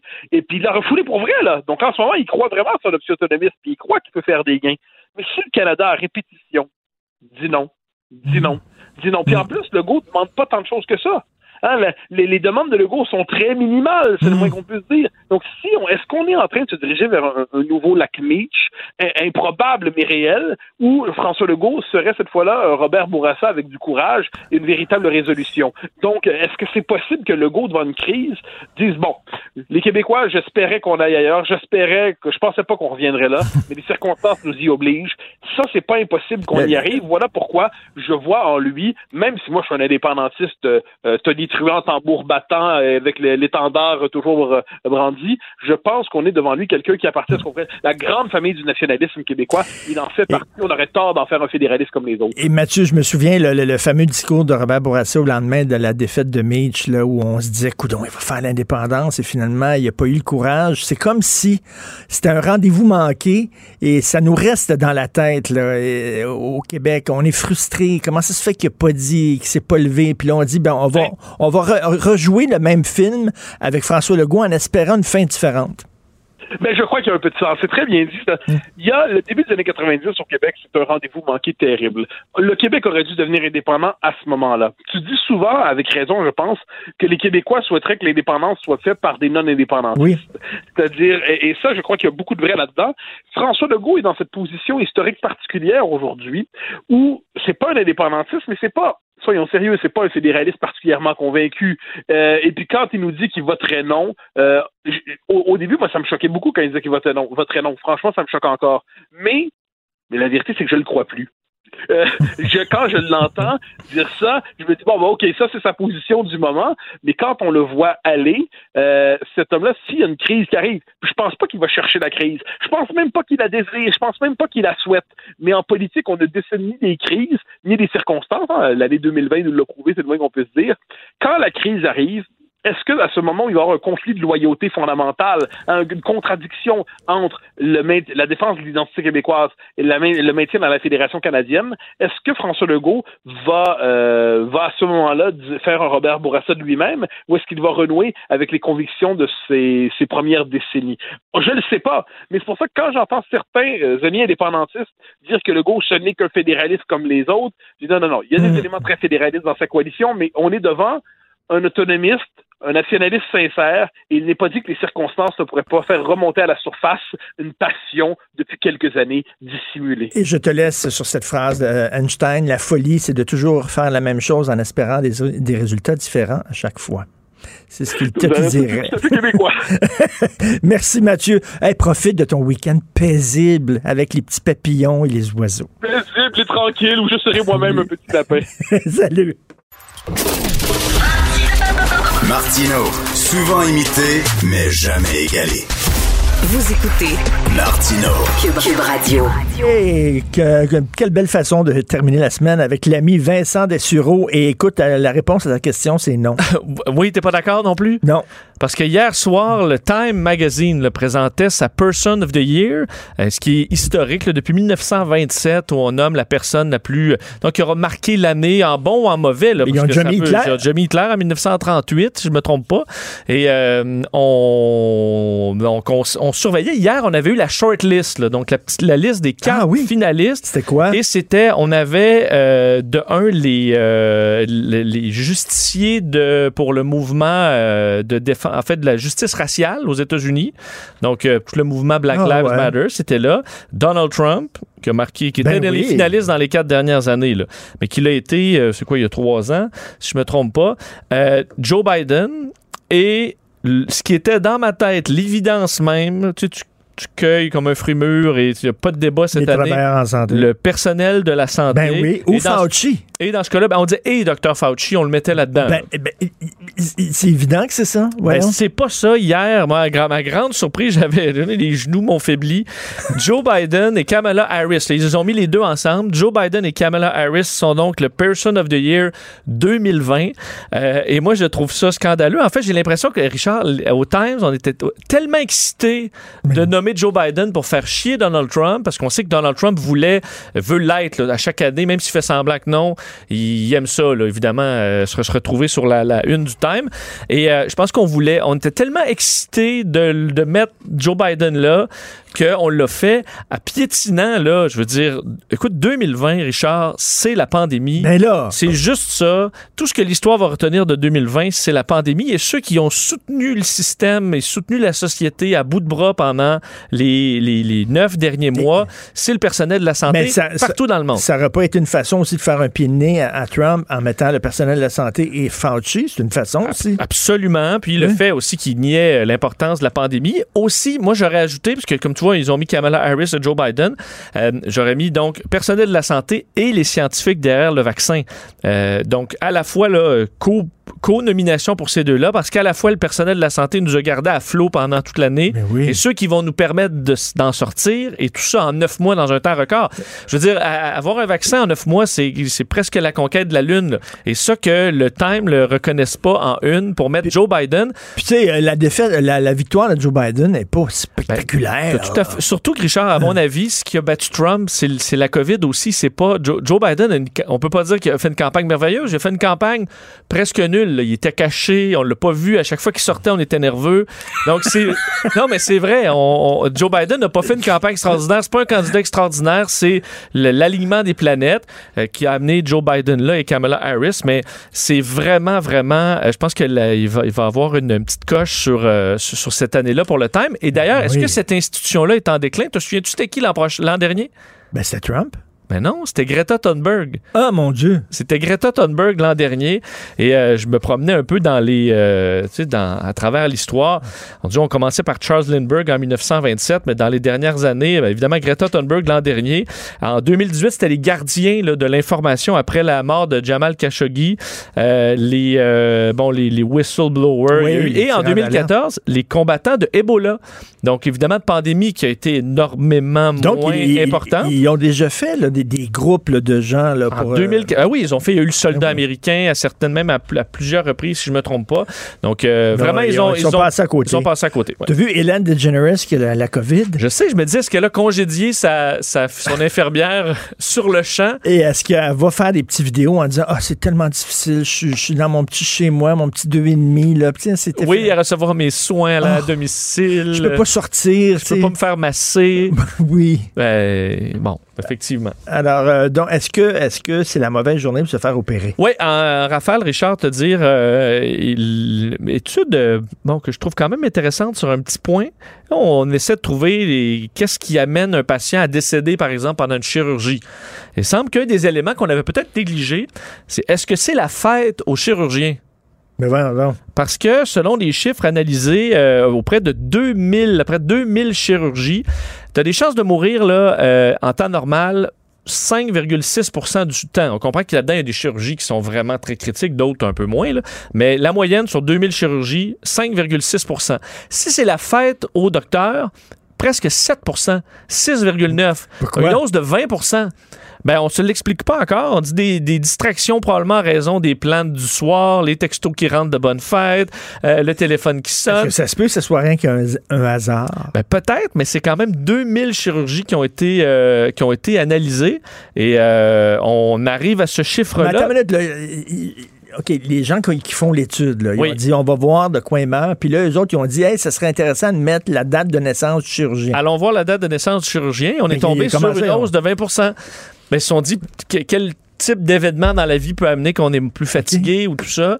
Et lorsque c'est la fête de votre chirurgien. Moi, j'aurais dit le lendemain de son anniversaire, parce qu'il a fêté la veille. T'as raison. Puis ça, j'ai pas, ils n'ont pas donné de chiffres là-dessus, parce qu'effectivement, le lendemain peut être un peu plus euh, difficile. Le télétravail, les gens qui travaillent à la maison, ben ils sauvent du temps, c'est-à-dire dans le trafic, là, du temps qu'ils passaient, qu'ils perdaient avant dans le trafic, Oui. aller-retour. Alors, ils font quoi avec ce temps-là? Harvard s'est posé la question, Richard, 41 minutes euh, par jour sont sauvées en euh, bon, transport, dans le trafic et tout ça pour les travailleurs euh, en télétravail depuis le début de la pandémie. Et là, tu regardes, soudainement, tu fais euh, Pornhub, 41 minutes de plus. De plus. Ben, en fait, c'est ce qu'ils se sont demandé. En fait, Richard, sur l'em- l'employé indépendant moyen, a gagné 37 minutes de Pornhub dans sa journée parce qu'on dit il, il perd 40, et- enfin, il gagne 41 minutes de, euh, de, qui sauve dans le trafic et 37 minutes seront pour des activités là, euh, personnelles. Donc, on peut s'imaginer ça euh, sur, les, euh, sur les sites de, de porn. Le problème, c'est que ça change pour les gestionnaires. Les gestionnaires, eux, perdent euh, présentement au télétravail parce que oui, ils gagnent 41 minutes de, dans le trafic, mais on, on augmenté leurs minutes de travail par jour par 56. Entre autres, on dit par des réponses aux emails, c'est presque 15 minutes de plus. Ah oui. Euh, également, les meetings sur Zoom sont plus longs. Euh, et la- le fait qu'on doit réorganiser le travail à cause de la COVID, ça amène les gestionnaires à travailler une heure de plus presque par jour. Donc, Alors, plus en télétravail. 20 minutes de plus pour les gestionnaires qui ont été envoyés en télétravail. C'est la moyenne qu'on a, euh, qu'on a donnée présentement. Quoique les euh, indépendants ont un gain, puis à la maison, euh, passent un petit peu plus de temps. Des activités personnelles, quoique. Télétravail, toi? Je l'ai pas fait parce qu'on a travaillé, tout, mais j'aurais bien de la misère, je pense. Je fais partie de ceux qui auraient. T'as besoin- besoin- C'est parce, que- c'est parce que si je suis pas dans un environnement de travail, je vais aller me chercher un verre d'eau cinq minutes, je vais aller prendre une petite marche, je vais aller écouter un peu la télé, je vais aller jouer au PlayStation. Ben oui. Je vais devenir. Mais peut-être que je m'habituerais, mais je vois ça d'un mauvais œil. Mon fils euh, s'est acheté, euh, ben, on lui a acheté, là, finalement. C'est pas lui. La là. nouvelle console? La, la- non, la cyber- Cyberpunk euh, 2177. Ben, je l'ai acheté hier. Le jeu? Oui. Il est sorti hier. Je l'ai acheté hier. Il y a plein de bugs. Ça a l'air. Oui, ben c'était toute une avance. Ça a été a retardé. Cyberpunk, ça a été difficile comme euh, de, de pondre, euh, Mais pondre ça, mais ils vont régler les problèmes. Non, non, mais visuellement, là, il Ça a montre l'air ça, je suis à côté oui. de lui. Écoute, bientôt, là, ils n'auront plus besoin d'acteurs pour faire des films. Non, ben, entre autres, c'est Keanu Reeves qu'on Keanu voit là-dedans qui, qui refait. Mais ça a l'air que tu peux pas beaucoup interagir avec le monde qui est, euh, qui est gigantesque, dans lequel tu peux te promener librement. Il y a un mais- gars, il y a un gars qui a Keanu joué. Reeves n'a jamais interagi avec le monde non plus. Non, euh, c'est l'acteur qui a le moins d'expression d'en face sur la planète. Il y a un gars qui a joué à Cyberpunk 2077 pendant 70 heures et il n'avait pas terminé le jeu. C'est un monde, là. Ah oui, c'est long. Immense, Un peu comme euh, Grand. Theft Auto. Trois mots. Get a life. Fais Attends, quelque mais chose parle de tes pas, journées. parle pas contre mon Keanu. Je Ah, trouve que c'est ouais, c'est l'homme le plus cool de la planète. Mais Richard, on me dit que tu pouvais Keanu choisir Reeves, la- c'est le gars le plus il a joué cool le même rôle toute sa vie. As-tu vu les John Wick? Ben oui. C'est carré. Stoïque. C'est toujours un gars stoïque. Stoïque, les cheveux toujours un peu gras. Puis euh, là, il y a un chien. Là, ils ont tué son chien. Il est bien en tabarnak parce qu'ils ont tué son chien. Euh, sinon, il est pogné dans un, un milieu virtuel qui recolle. Écoute, il y a zéro range. On parle pas de Jack Nicholson ici, là. On parle de Keanu Reeves, une C'est émotion. le gars le plus cool de la planète. Ben, je comprends. Il, il dit rien. Mais on, dit- Avec- on, on m'a dit qu'on pouvait choisir dans le jeu la taille de son engin. là. Est-ce que tu as vu passer ça? Est-ce que tu as vu ce que ton De fils avait choisi? engin. Sa Oh, taille de son. Pour vrai? Ouais, ouais, de son pénis. Tu me niaises? C'est ce qu'on me disait tantôt. là. J'ai dit qu'il y, a- son- il y a des gens qui voudront vivre De dans son le... paquet? Oui, oui, c'est vrai que tu peux choisir la taille ou te mettre des seins, euh, qui a vraiment une liberté. Alors, les gens qui Ah, pourront là, il y vivre a dans... monsieur- mais qui va choisir petit paquet? Ben, c'est ça. C'est Ben, ça. J'ai qui choisit petit paquet? là. Un, un espion redoutable. Petit paquet. Tu, euh, un espion re- Mais La faites fille, attention, M. Antoun, là, il vous écoute, puis il dit, ah oui, on va pouvoir décider de la grosseur de notre bisoune sur euh, Pornhub. Ça, ça va attirer du monde. Je vais pouvoir me payer un plus gros château. 2,3 millions pour deux terrains. Pas d'hypothèque. Moi, m'a payé, m'a payé ça, là. Je, son, ça y est, Pornhub, là, inscrit, je l'ai lu ce matin, New York Times, inscrit au Luxembourg. Savez-vous que Pornhub, là, est arrivé, dans le premier paragraphe du texte du New York Times? Pornhub qui est à Montréal. Ben oui, sur qui des profite carrés. de nos infrastructures. Ben, ils ont payé des déneigeuses à Boston. Euh, Pornhub, là, c'est pas à propos de la pornographie, je vais en parler tantôt. Là. C'est sur Québec. le viol. Oui, c'est sur le viol. Et là, tout à coup, ils se sont organisés. T'as plus les mots sexuels élevés là, pour trouver euh, ce que tu cherches, c'est un, un esti de pervers. Là, tu, tu trouves une affaire comme je, ce que je, she can't breathe. Elle peut pas respirer. Mais voyons donc. Fait que là, c'est des vidéos où t'étrangles, ils sont en train d'étrangler une femme. Puis là, toute la, la pornographie juvénile, là, il y a toutes sortes de termes pour... De codes. de, oui, de codes pour contourner l'évidence euh, juvénile, pornographile, pédophile. Ça, c'est Pornhub. Il est temps qu'on vérifie c'est qui Pornhub, où va l'argent, est-ce qu'ils payent leurs impôts, est-ce qu'ils payent leurs taxes. As-tu la maison? As-tu vu la maison? Un manoir construit avec, avec- sur le dos, littéralement, de qui? As-tu besoin d'une maison grosse de même quand, je sais pas, quand t'es deux, Six, trois dans la six maison? places de stationnement intérieur. As-tu besoin de ça? Une fois que tu as une maison chauffée, puis tout ça, puis a un pas- bon mais- cinéma maison, Mais une belle Richard, auto, puis tu manges trois fois par là. jour. Il y a- il y a- il y a- c'est parce qu'il y a une maison de 2 millions à Sainte-Marguerite-du-Lac. Ça, c'est pas assez. How much is enough?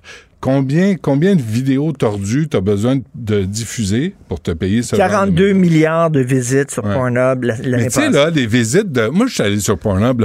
c'est les 41 visites- milliards pour toi. Juste pour moi. Et, euh, Mais, mais tu sais, les visites de, de les Kinky Delivery Pizza, là. Tu sais, le, le gars qui livre la pizza puis qui a une surprise.